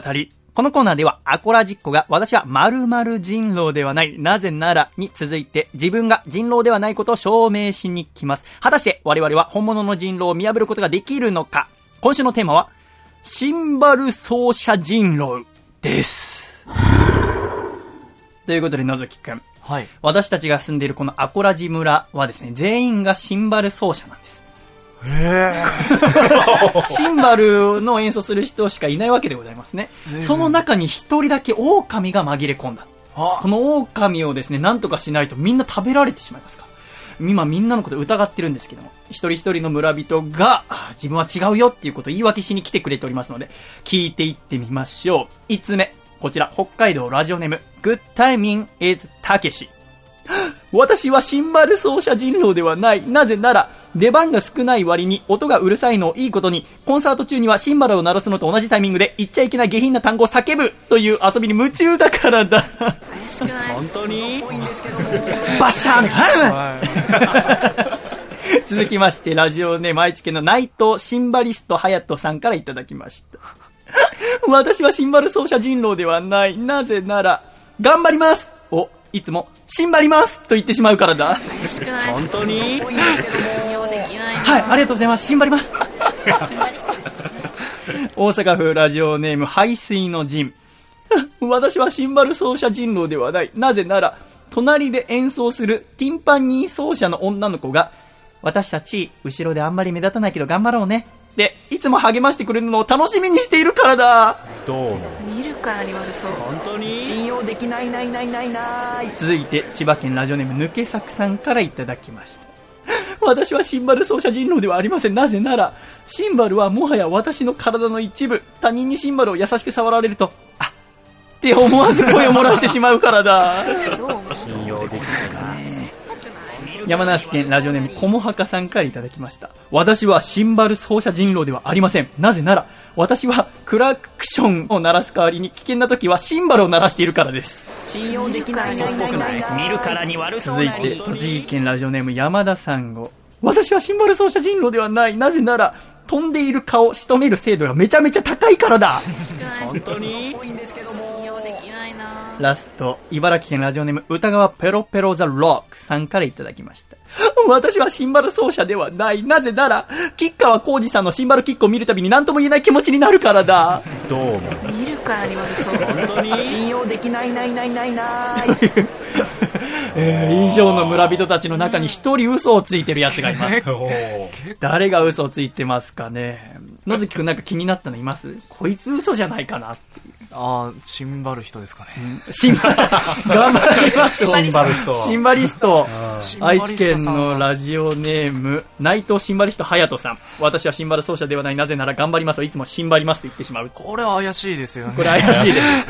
楓さんなんか引っかかった人いらっしゃいましたか？コモハカさんちょっと怪しいなってラジオネームコモハカさん。私は車のクラクションの代わりに危険な時はシンバルを鳴らしているからです。危ないでしょまっすぐパシャーンって、その間ハンドル離してるからね。両手が。両手が。もっと危ない。こいつは怪しいぞ。風倉は僕抜け作さんですかね抜け作さん。はい他人にシンバル触られた時に、あっっていう声が。なんで性感帯になってるんですちょっと面白いな。体の一部っていうのは怪しいですかね。でも、ですねこの、お茨城県の歌川ペロペルザロックさんの、え吉川浩司さんがシンバルキックをするのを見ると複雑な気持ちになる。っていう点では、この抜け作さんも同じように体の一部っていうことに。だから、キッカーさんが蹴るたびに、この歌川ペロペルザロックさんは、いってやってなってるかもしれません。そうですよね もうモニカやらないでってなるかもしれない。そう思うと、抜け作さんは意外と本当なのかもしそうかもしれませんね。これはもう本物のシンバル奏者なのかもしれませんよね。そうなると、山田三郷さんの、あ、細かい疑問は飲み込んでください。え顔を仕留める精度がめちゃめちゃ高い。うん 面積がすごいえですね。ーこれ本当っぽいですよそうですねこれどうですか？大阪府の排水の陣さんの。隣で演奏するティンパニー奏者の女の子が励ましてくれるのが楽しみだから。うんこれやっぱ演奏してる人じゃないと分かんない。そうですよねとってもリアルですね。とってもリアルですよそうですねよね。打楽器でよかったっつって。俺いつもティンパニーの横だからさって言って。あと、シンバル鳴らすタイミングで、いつも下ネタ叫ぶっていう、北海道のグッタイミーズたけしさんはどうですか？こんなお茶目なこと知ります？やっぱ出番が少ないからこうそこに楽しみを見出してなるほどねるかもしれま。せんねあの、一曲の中で一回しか鳴らさない曲とかあるわけじゃないですか？10もうそこ分ぐらいある曲。でそこで全部を出し切ろうっていう、ね。楽しもうっていう前向きなやつね。そうですねってなるとやっぱ怪しいのは二つ。シンバります。内藤シンバリスト隼人さんか、クラクションの代わりにパシャーン山梨県駒墓さん。そうですねどっちでしょうかね。うんうん、でもなんか私はね、うん、やっぱ現実を見つめる人だから。はいリアリストだから。クラクションの代わりになんてやんないでしょ。シンバリますって言っちゃうよ。えー、ど 言あ、言います 言。います。ということで、小もかさんが怪しいと思います。では、せーので、シンバル奏者人狼を見つけたと言ってみましょう。これ嘘だったら、SE 流れないから。で、いきますよ。せーの。シンバル奏者人狼を見つけた。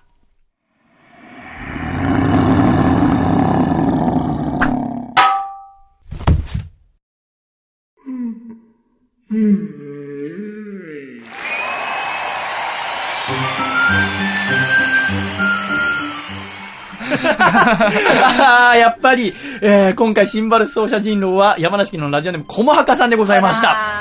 この野郎。やっぱた、やらないんですね。危ないよ。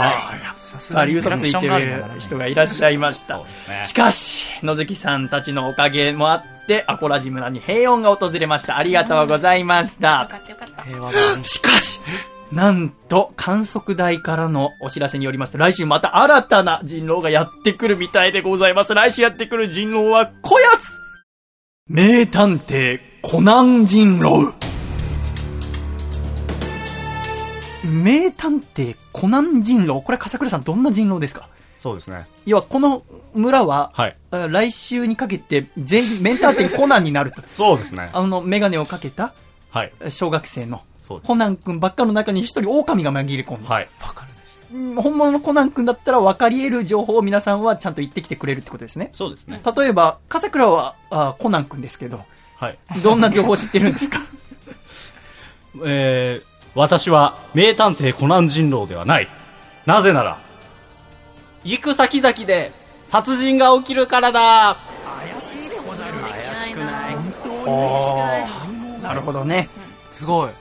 ですね。まあ、あの、おそらくネタメールでこれが来ても採用はしないレベルな。いや、これ優しさですからね。ね、例でやっぱいいの出しちゃうとね、みんながそれ送れないっていう。うん、そうですね。言い訳をするときは饒舌になるんです。ありがとうございます。一番早口でしたね。アコラ人狼、このコーナーは懸命にアコラ人狼と書いて、ラジオアットマーク、細身のシャイボーイドットコムに送ってきてください。来週は名探偵コナン人狼でございます。よろしくお願いいたします。続いて、このコーナーに参りましょう。あれ？こぼしました。何かをこぼした時、絶望感に襲われませんか？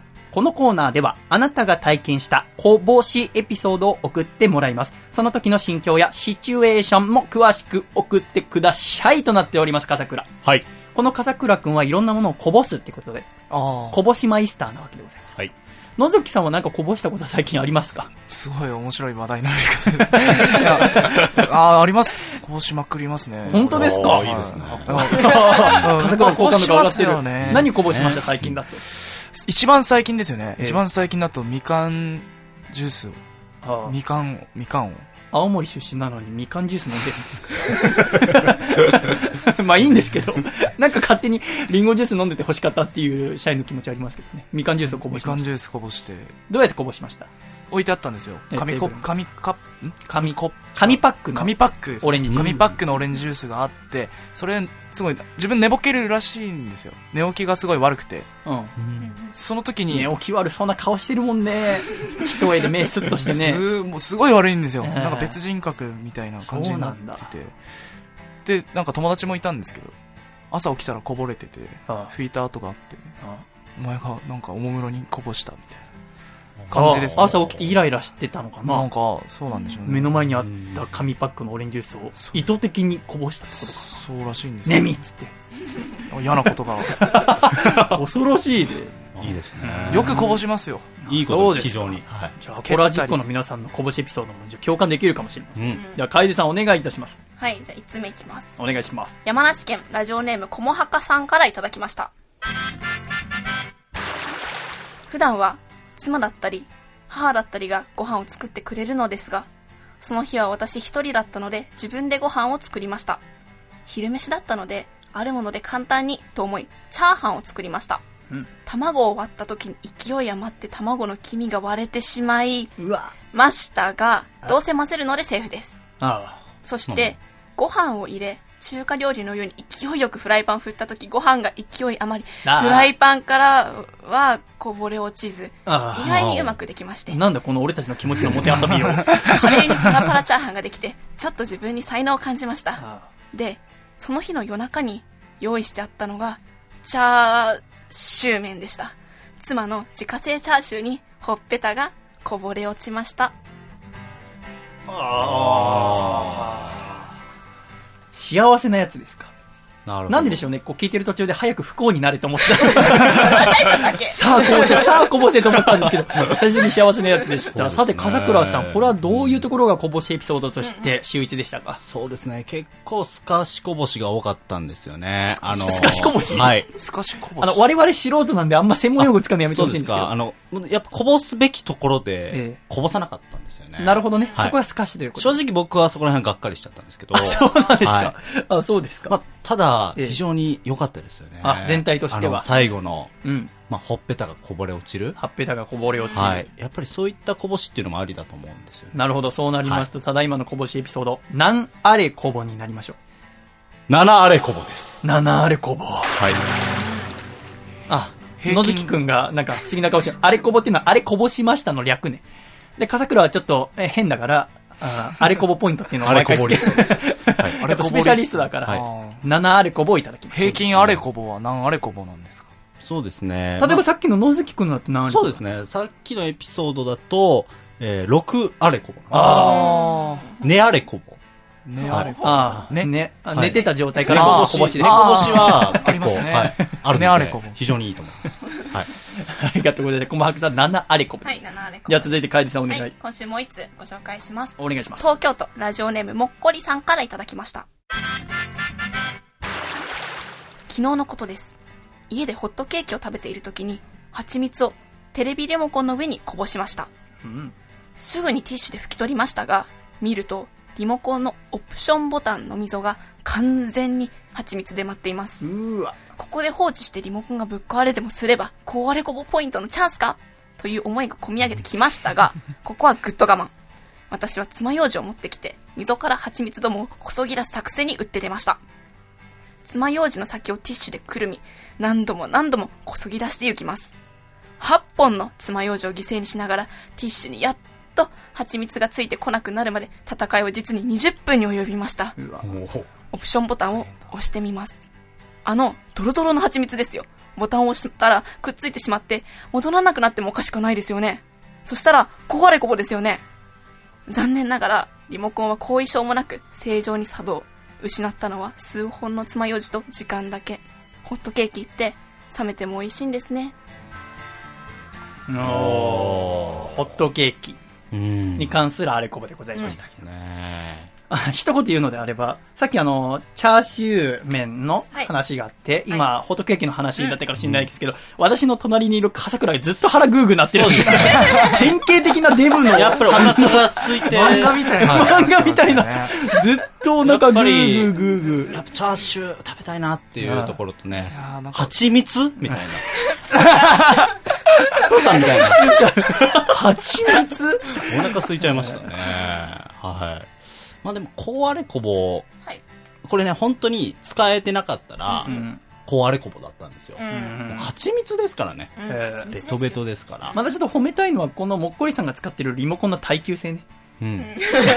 そうですね。蜂蜜が入り込んだにもかかわらず、ちゃんと使えてるっていう。普通はね、もう基盤がめちゃくちゃになるはずなんですけど。えーはい。ってなると、整理すると、ホットケーキ作った、はい。蜂蜜リモコンにかかった、うん。故障したと思ったら故障してなかった。そうですね。さて、先生いかがっていうところでございますが、はい。ただいまのもっこりさんのあれこぼ、何あれこぼでしょうか？3あれこぼ。あれこぼ。これは低いんですかねそうですね。これマイク拾ってないかな ?3 っていう前にも腹になってますからね。あ、そうです。えーなってましたよもはや自分の気づかない領域で、胃が食べ物を欲している。あ、そうですか。はとなると、今週の中では、駒墓さんですね。細かさんの七あれこぼ。7あれこぼ、最高のあれこぼでございます。おめでとうございます。うん。おめでとうございます。おめでとうごございます。あ、すごい。ラジオっぽい。えー、コモハカさんには何かしらをこぼした、あー特製はがきを送りましょう。そうですね何をこぼしますか？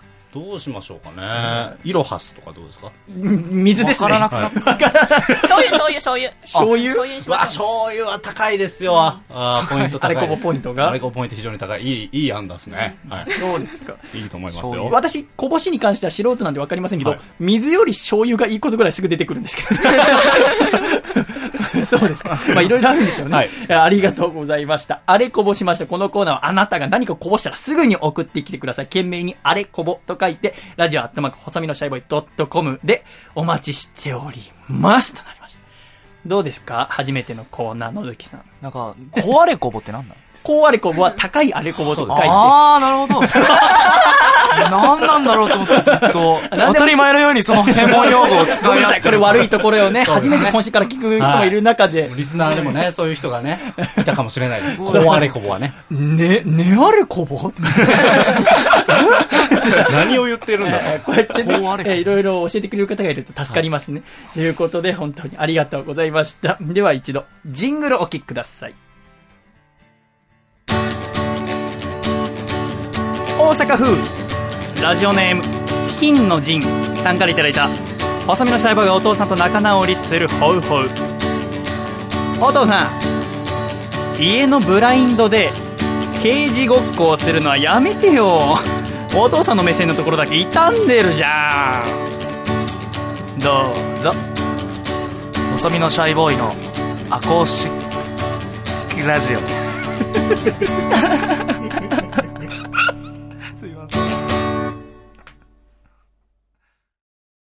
ズレズレなるままに。アコラジライフ。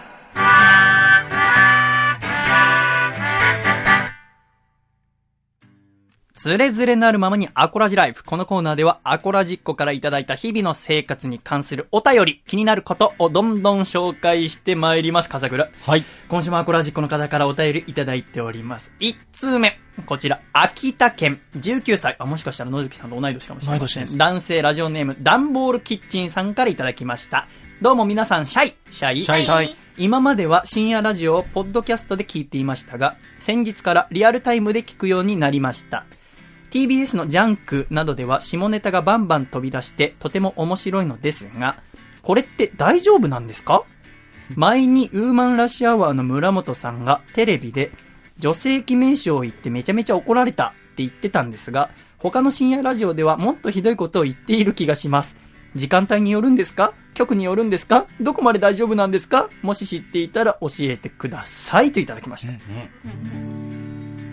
はあ、このようなお悩み。これもしかしたらあれかな？昔、1年半前ぐらいに、はい。ウーマンラッシュアワーさんが、あー日本放送で、はい。オールナイトニッポンゼロをやっていた時に、中川パラダイスさんがはい。女性記名称を言ってしまったって話をおそらく言ってたのかな、はい。と思いますけれども、確かに私も15歳ぐらいの時に初めてラジオ聞き始めて、一番最初はどこで思ったかな？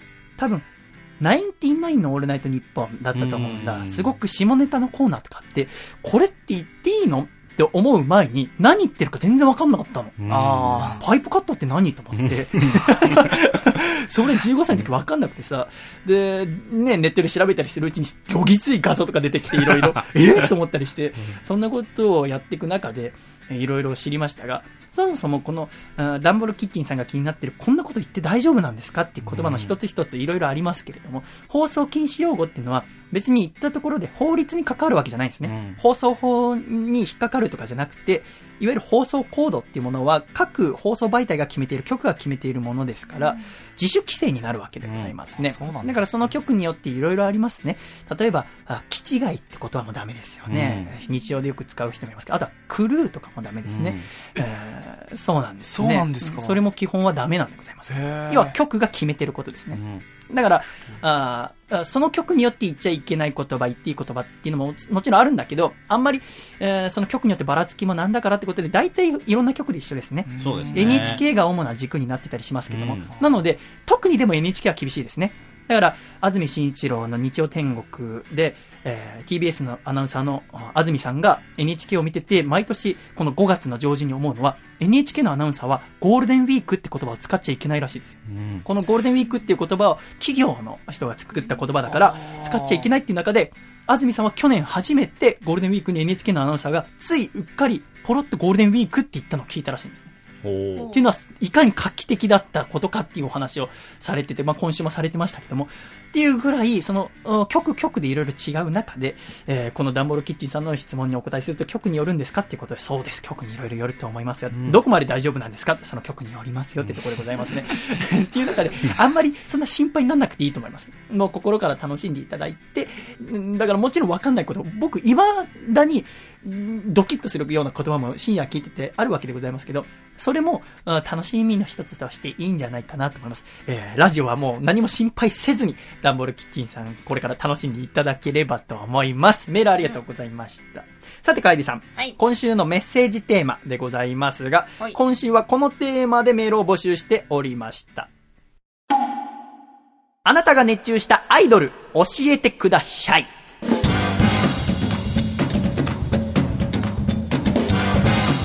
ということで、野月さん。はい。ここに野月さんが全く役に立たなくなるわけでございます。帰りますか 強いて言うなら、なんかこう、アイドルですよね男性アイドルとかも弾かれたことない？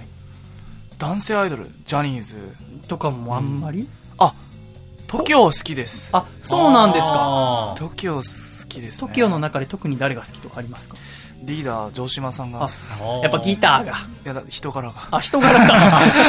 そうなんだ、あの、ダッ。シュ村ってあったうんじゃないですか。。はい、ありますねあの、。そういう見ていってものがもう、人柄が好きだなっていう、ねあそっかそっかっていう中でアコラジックの皆さんどんなアイドルが好きなんでしょう？1通目。こちら茨城県ラジオネームとにかくモテない小林さん。25歳男性の方からいただきました。皆様シャイシャイシャイ。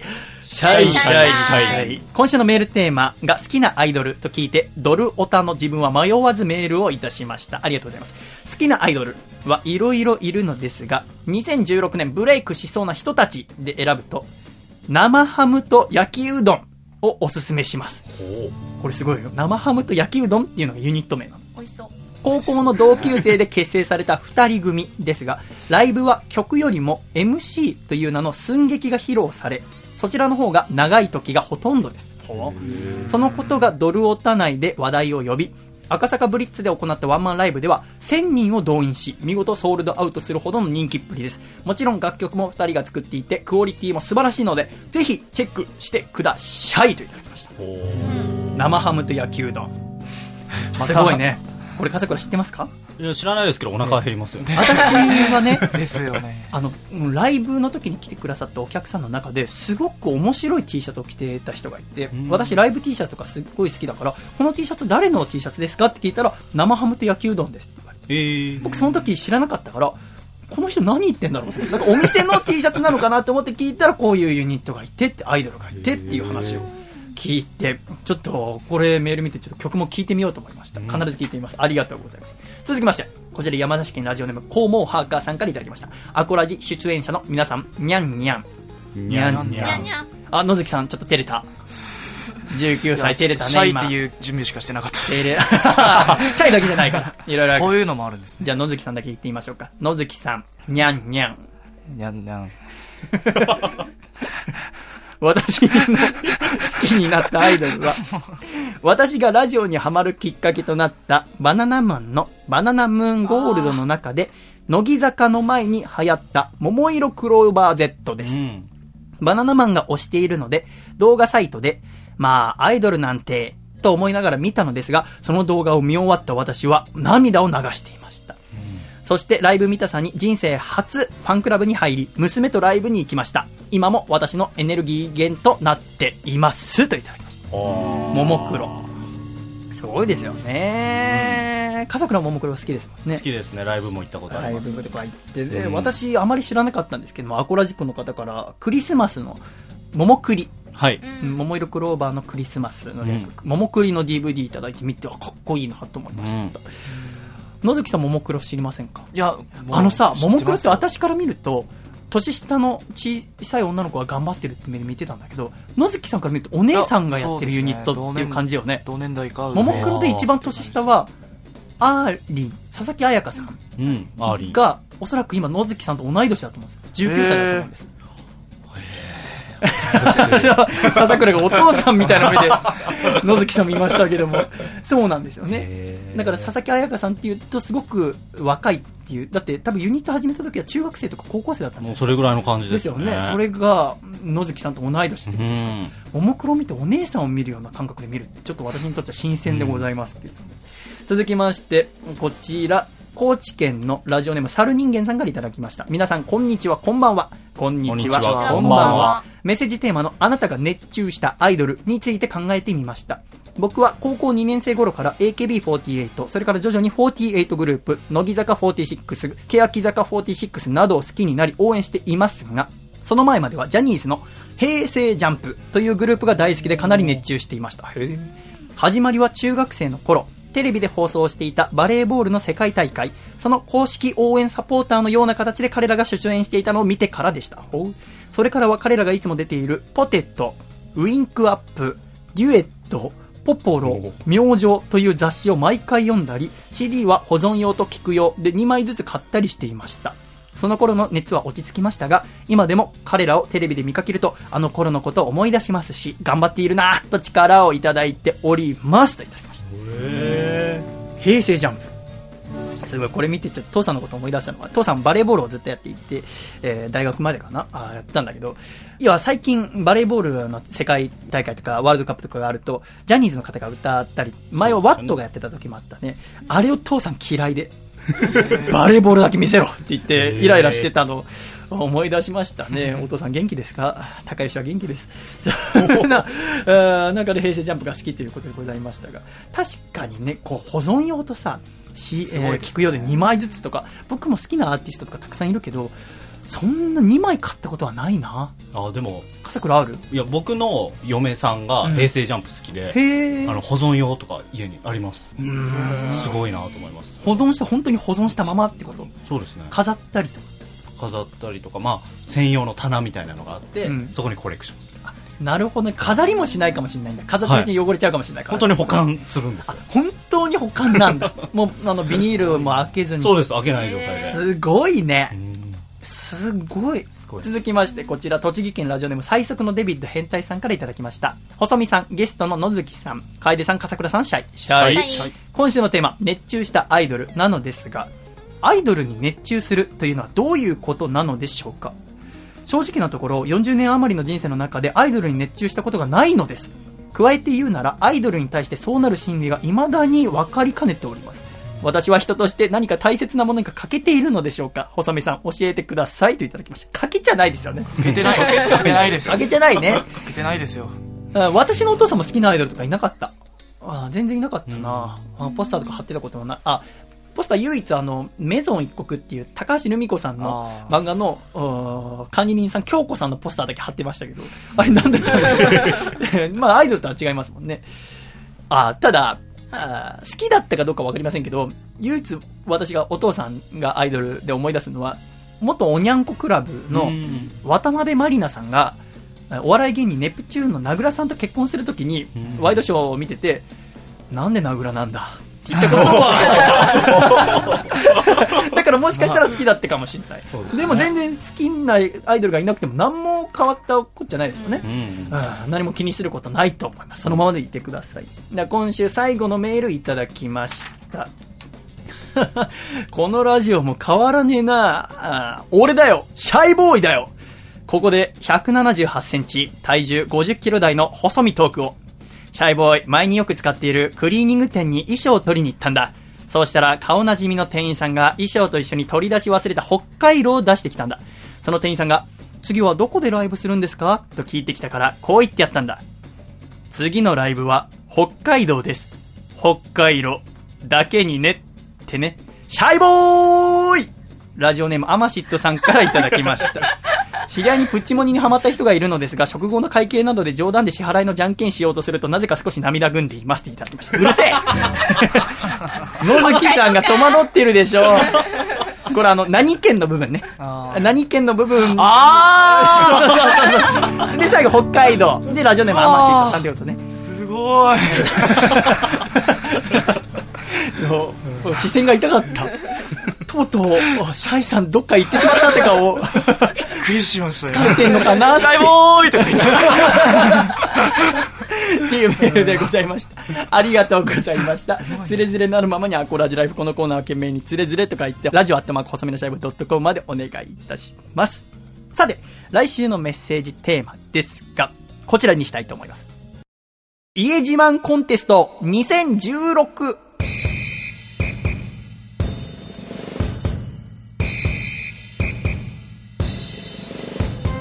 ということで、笠倉。はい来週は家自慢コンテスト2016を開催いたします。うん私の家、ここが皆さんに自慢したいよっていう点をですね、ぜひ書いて送ってきていただきたいと思います。私の家だと、この家って野崎さんいいなと思ったとこどこですか？えーっと、ああの、水槽ですかね。ああ、うん水槽ね。それはとても素敵だと思います。この水槽ももともと、あアコラジックの方に送っていただいて、今水草とか入れてとても綺麗になってますね。すごいですね。こういうのも家自慢になりますか？あ、これ家自慢ではない、いや、なるんじゃない？なりますかね。なるか。いや、そうか家のの中にあるもの。中にあるものでもなんか私の家には水槽がありますってなんか、弱くないですか？あ、それほどいいとこはなかったということですね。失礼いたしました。野月さんは今一人暮らししている家で、ここ気に入ってるよってとこあります？うーんと、ないですね。じゃあもし、あ探してきます探してちょっとメール送ってください。本当になかったですね。一生懸命考えたんですけど。いや、来週は、イージマンコンテスト2016です。よろしくお願いいたします。では、ここで、えー収録日の前日5月12日木曜日にシャイは、東高円寺の UFO クラブというところでライブをしてまいりましたが、その中から少しだけ音源をお聞きいただきたいと思います。どうぞ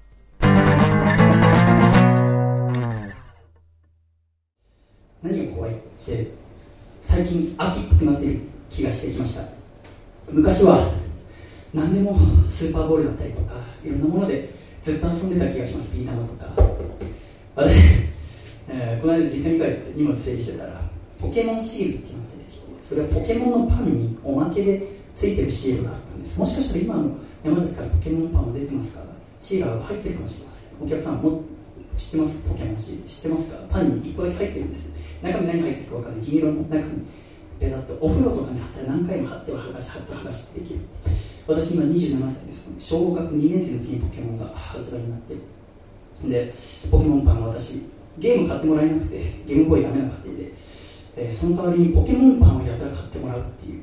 シール70枚ぐらい持ってました。っていうことはおそらくゲームソフトよりも高いですね。でもそのポケモンパンで買ったシールを風呂の風呂場の横に貼ってそれを僕はどういう遊び方してるかというとペラッと剥がしますね。ポケモン2つありますね。例えばじゃあピカチュウと。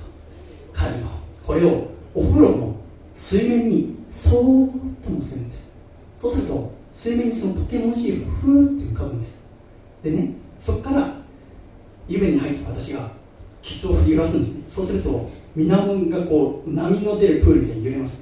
最初は全然平気です。だんだんこう波が激しくなって水しぶきが入るとそのバランスが崩れてどっちかが落ちますこれが僕なりのポケモンバトルだったわけでわかります、えーゲーム買ってもらえなかった私はそれを本当にもう年中やってました。夏なんか残しながら。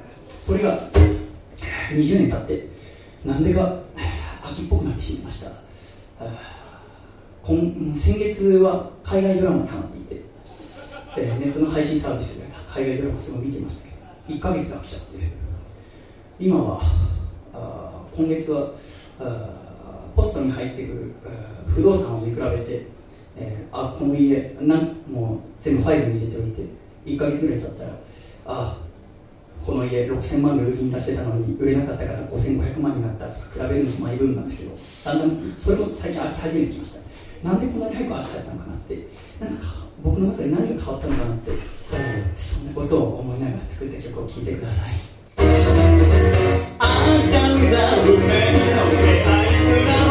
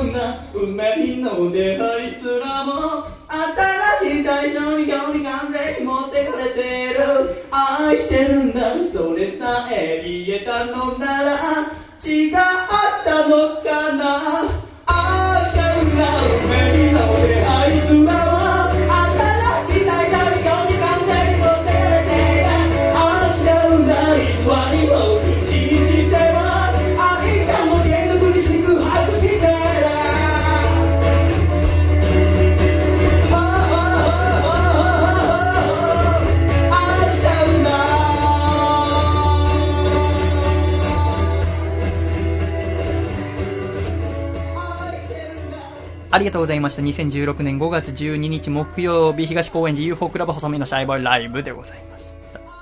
では、ジングル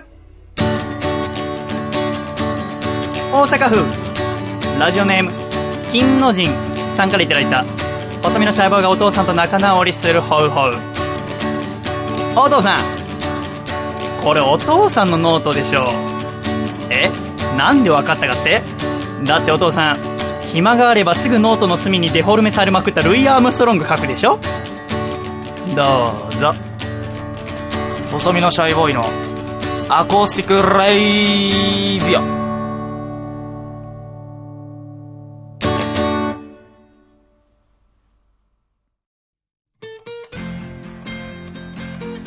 著作権のない音楽会。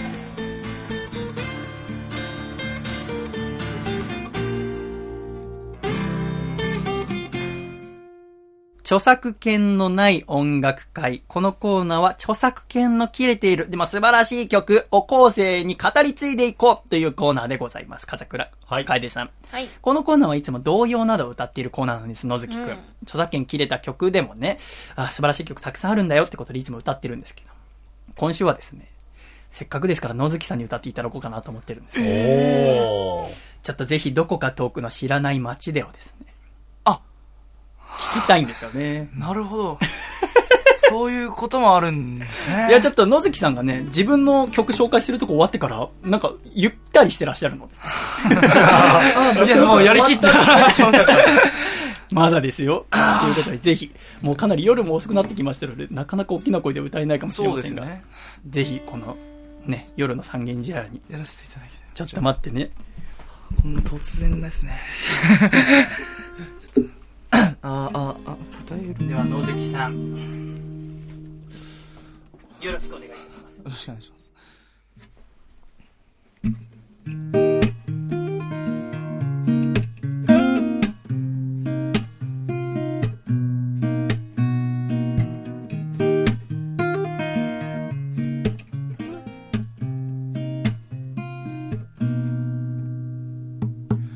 風のよう過ぎてゆく日々も輝いてたすべての時も今そこにあったくらいすぐ alright 思い出せるのさ。巡る季節の忙しさも君の下手くそな優しさも思い出す必要がないくらい alright.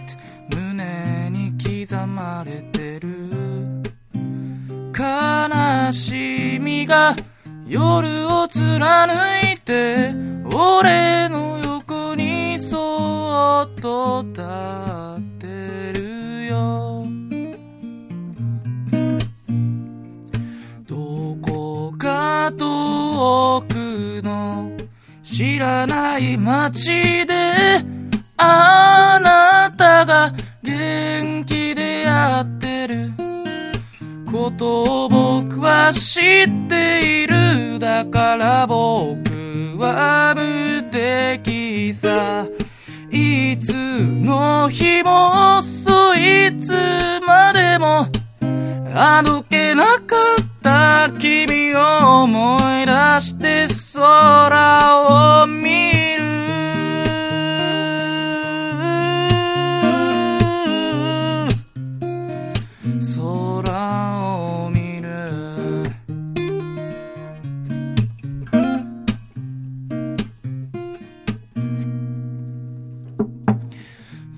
風が頬を通り過ぎたら急に寂しくなってしまうよ。星一つ見えやしない空。ムーンライト俺を見下ろしてた。空を見てあの時つぶやいた。君の言葉はもう忘れよ。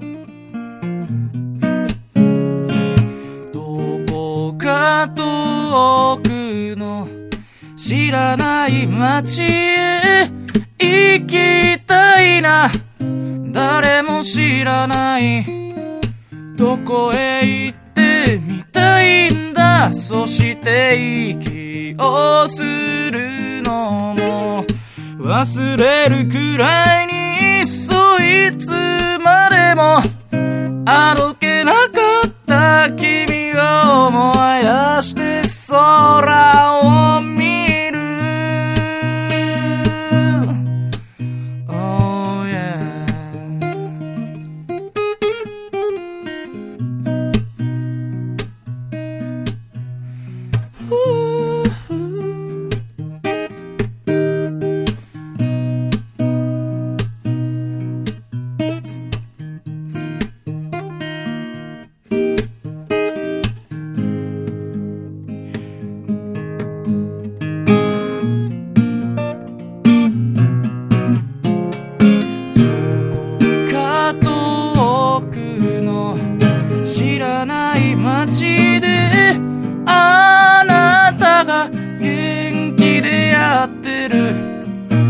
ことを僕は知っているだから僕は無敵さ。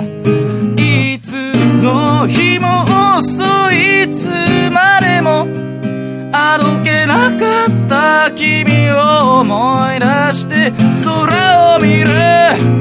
どこか遠くの知らない街へ行きてえ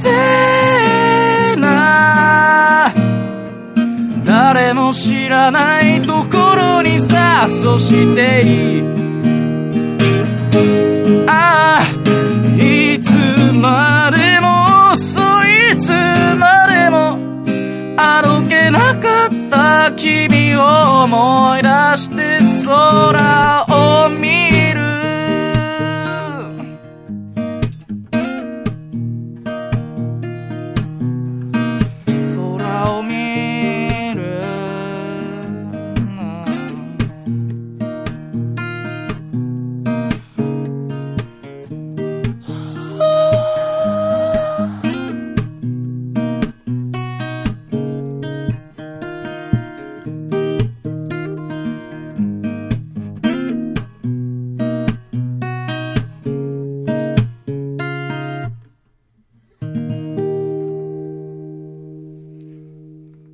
がとうございました。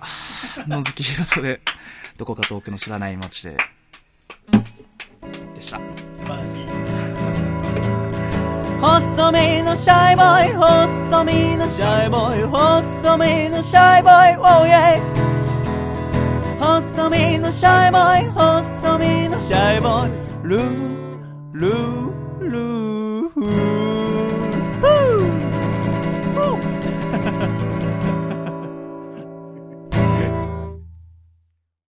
第110回、細身のシャイボーイのアコースティックラジオ。この番組は、大分県カコちゃん、静岡県エルモミーゴ、岐阜県緑、東京都エクストリンパーリー、徳島県ソマ、栃木県 WT、兵庫県兄貴になりたい。以上7名の提供で、今回は細身のシャイボーイ、笠倉涼楓、そして野月ひろとの4人でお送りしてまいりました。最後までお聞きくださり、誠にありがとうございました。では、エンディング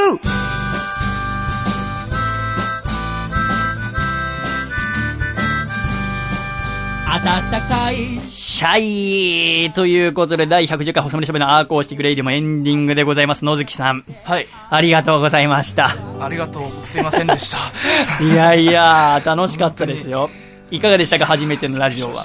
あのー、なんと言いますか、最初はとても、最初はとてもっていうか、今のちょっと緊張してるんですけど、ああ。でも全然もう皆さんが優しくしてくださったおかげで本当にもうこんなにもね素晴らしい方々に囲まれて本当に の？びのびとのびのびとすることができました本当に。いや、だから、まあ、これから音楽活動をやっていこうっていう中で、はあ一歩踏み出す前の段階を聞けるっていうのはとても幸せなことでございますし、今回とてもですね、私、こう、いわゆるいろんなアーティストの方があると思って、こう、ライブハウスで場数踏んだりとか、する人もいれば、最初から事務所に入ったりとか、中で一緒に育っていく人とかね、プロデューサーとかいる中、私は全部自分でやって、ホームページ作ったりとか PV 作ったりとかでもともと銀座の流しとして場数踏んでやっていくタイプだったんだけど野月くんはもう僕とかの道じゃなくて音楽的に信頼できる人をちゃんと見つけて一緒に音楽作ってってほしいなと思うのよね。もう歌だけですごく力があるから別に喋りがつまんないって言ってんじゃないよ。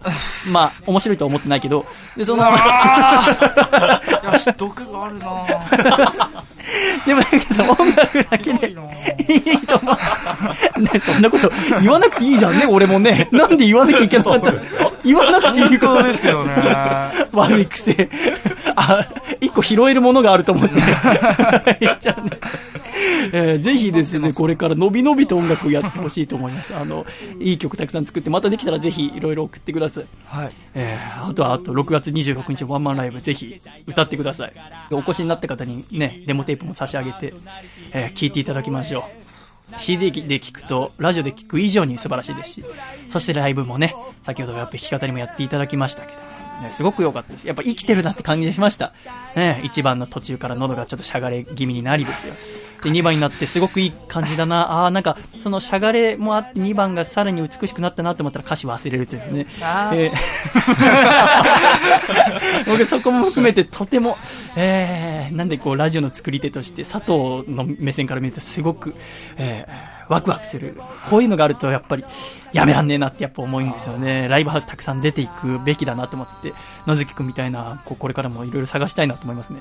えーこの1週間も私、5月の、えー19日も下北沢のラグーナというところでスリーマンがありまして、それ結構演奏時間長いんですけど、また初めてお会いする方とスリーマンで、えーいい音楽たくさん探していきたいなと思います。そして、翌日5月20日は水戸に行きまして、水戸のライドハウスというライブハウスで、ラブ人間、そして、スーパーアイラブユーと対バンでございます。そちらも、また楽しみにしていきたいと思います。風倉。はい。今週もありがとうございました。ありがとうございました。いろいろネタコーナーもたくさんメールいただきまして、えーだんだんと、おあれこぼのメールが減ってきましたか？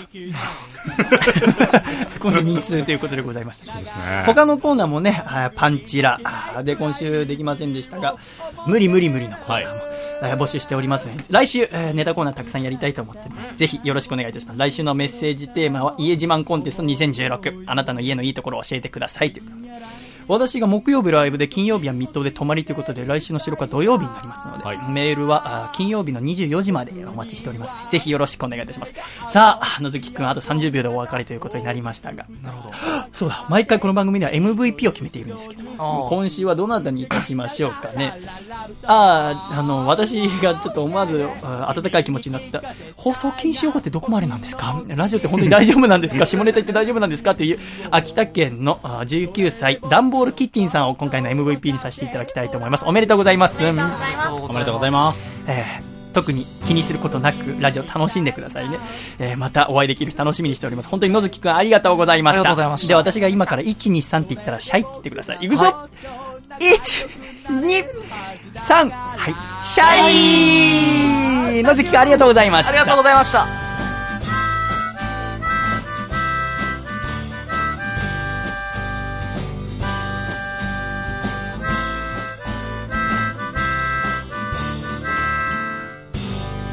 野月ひろとこれからよろしくお願いします会だったね。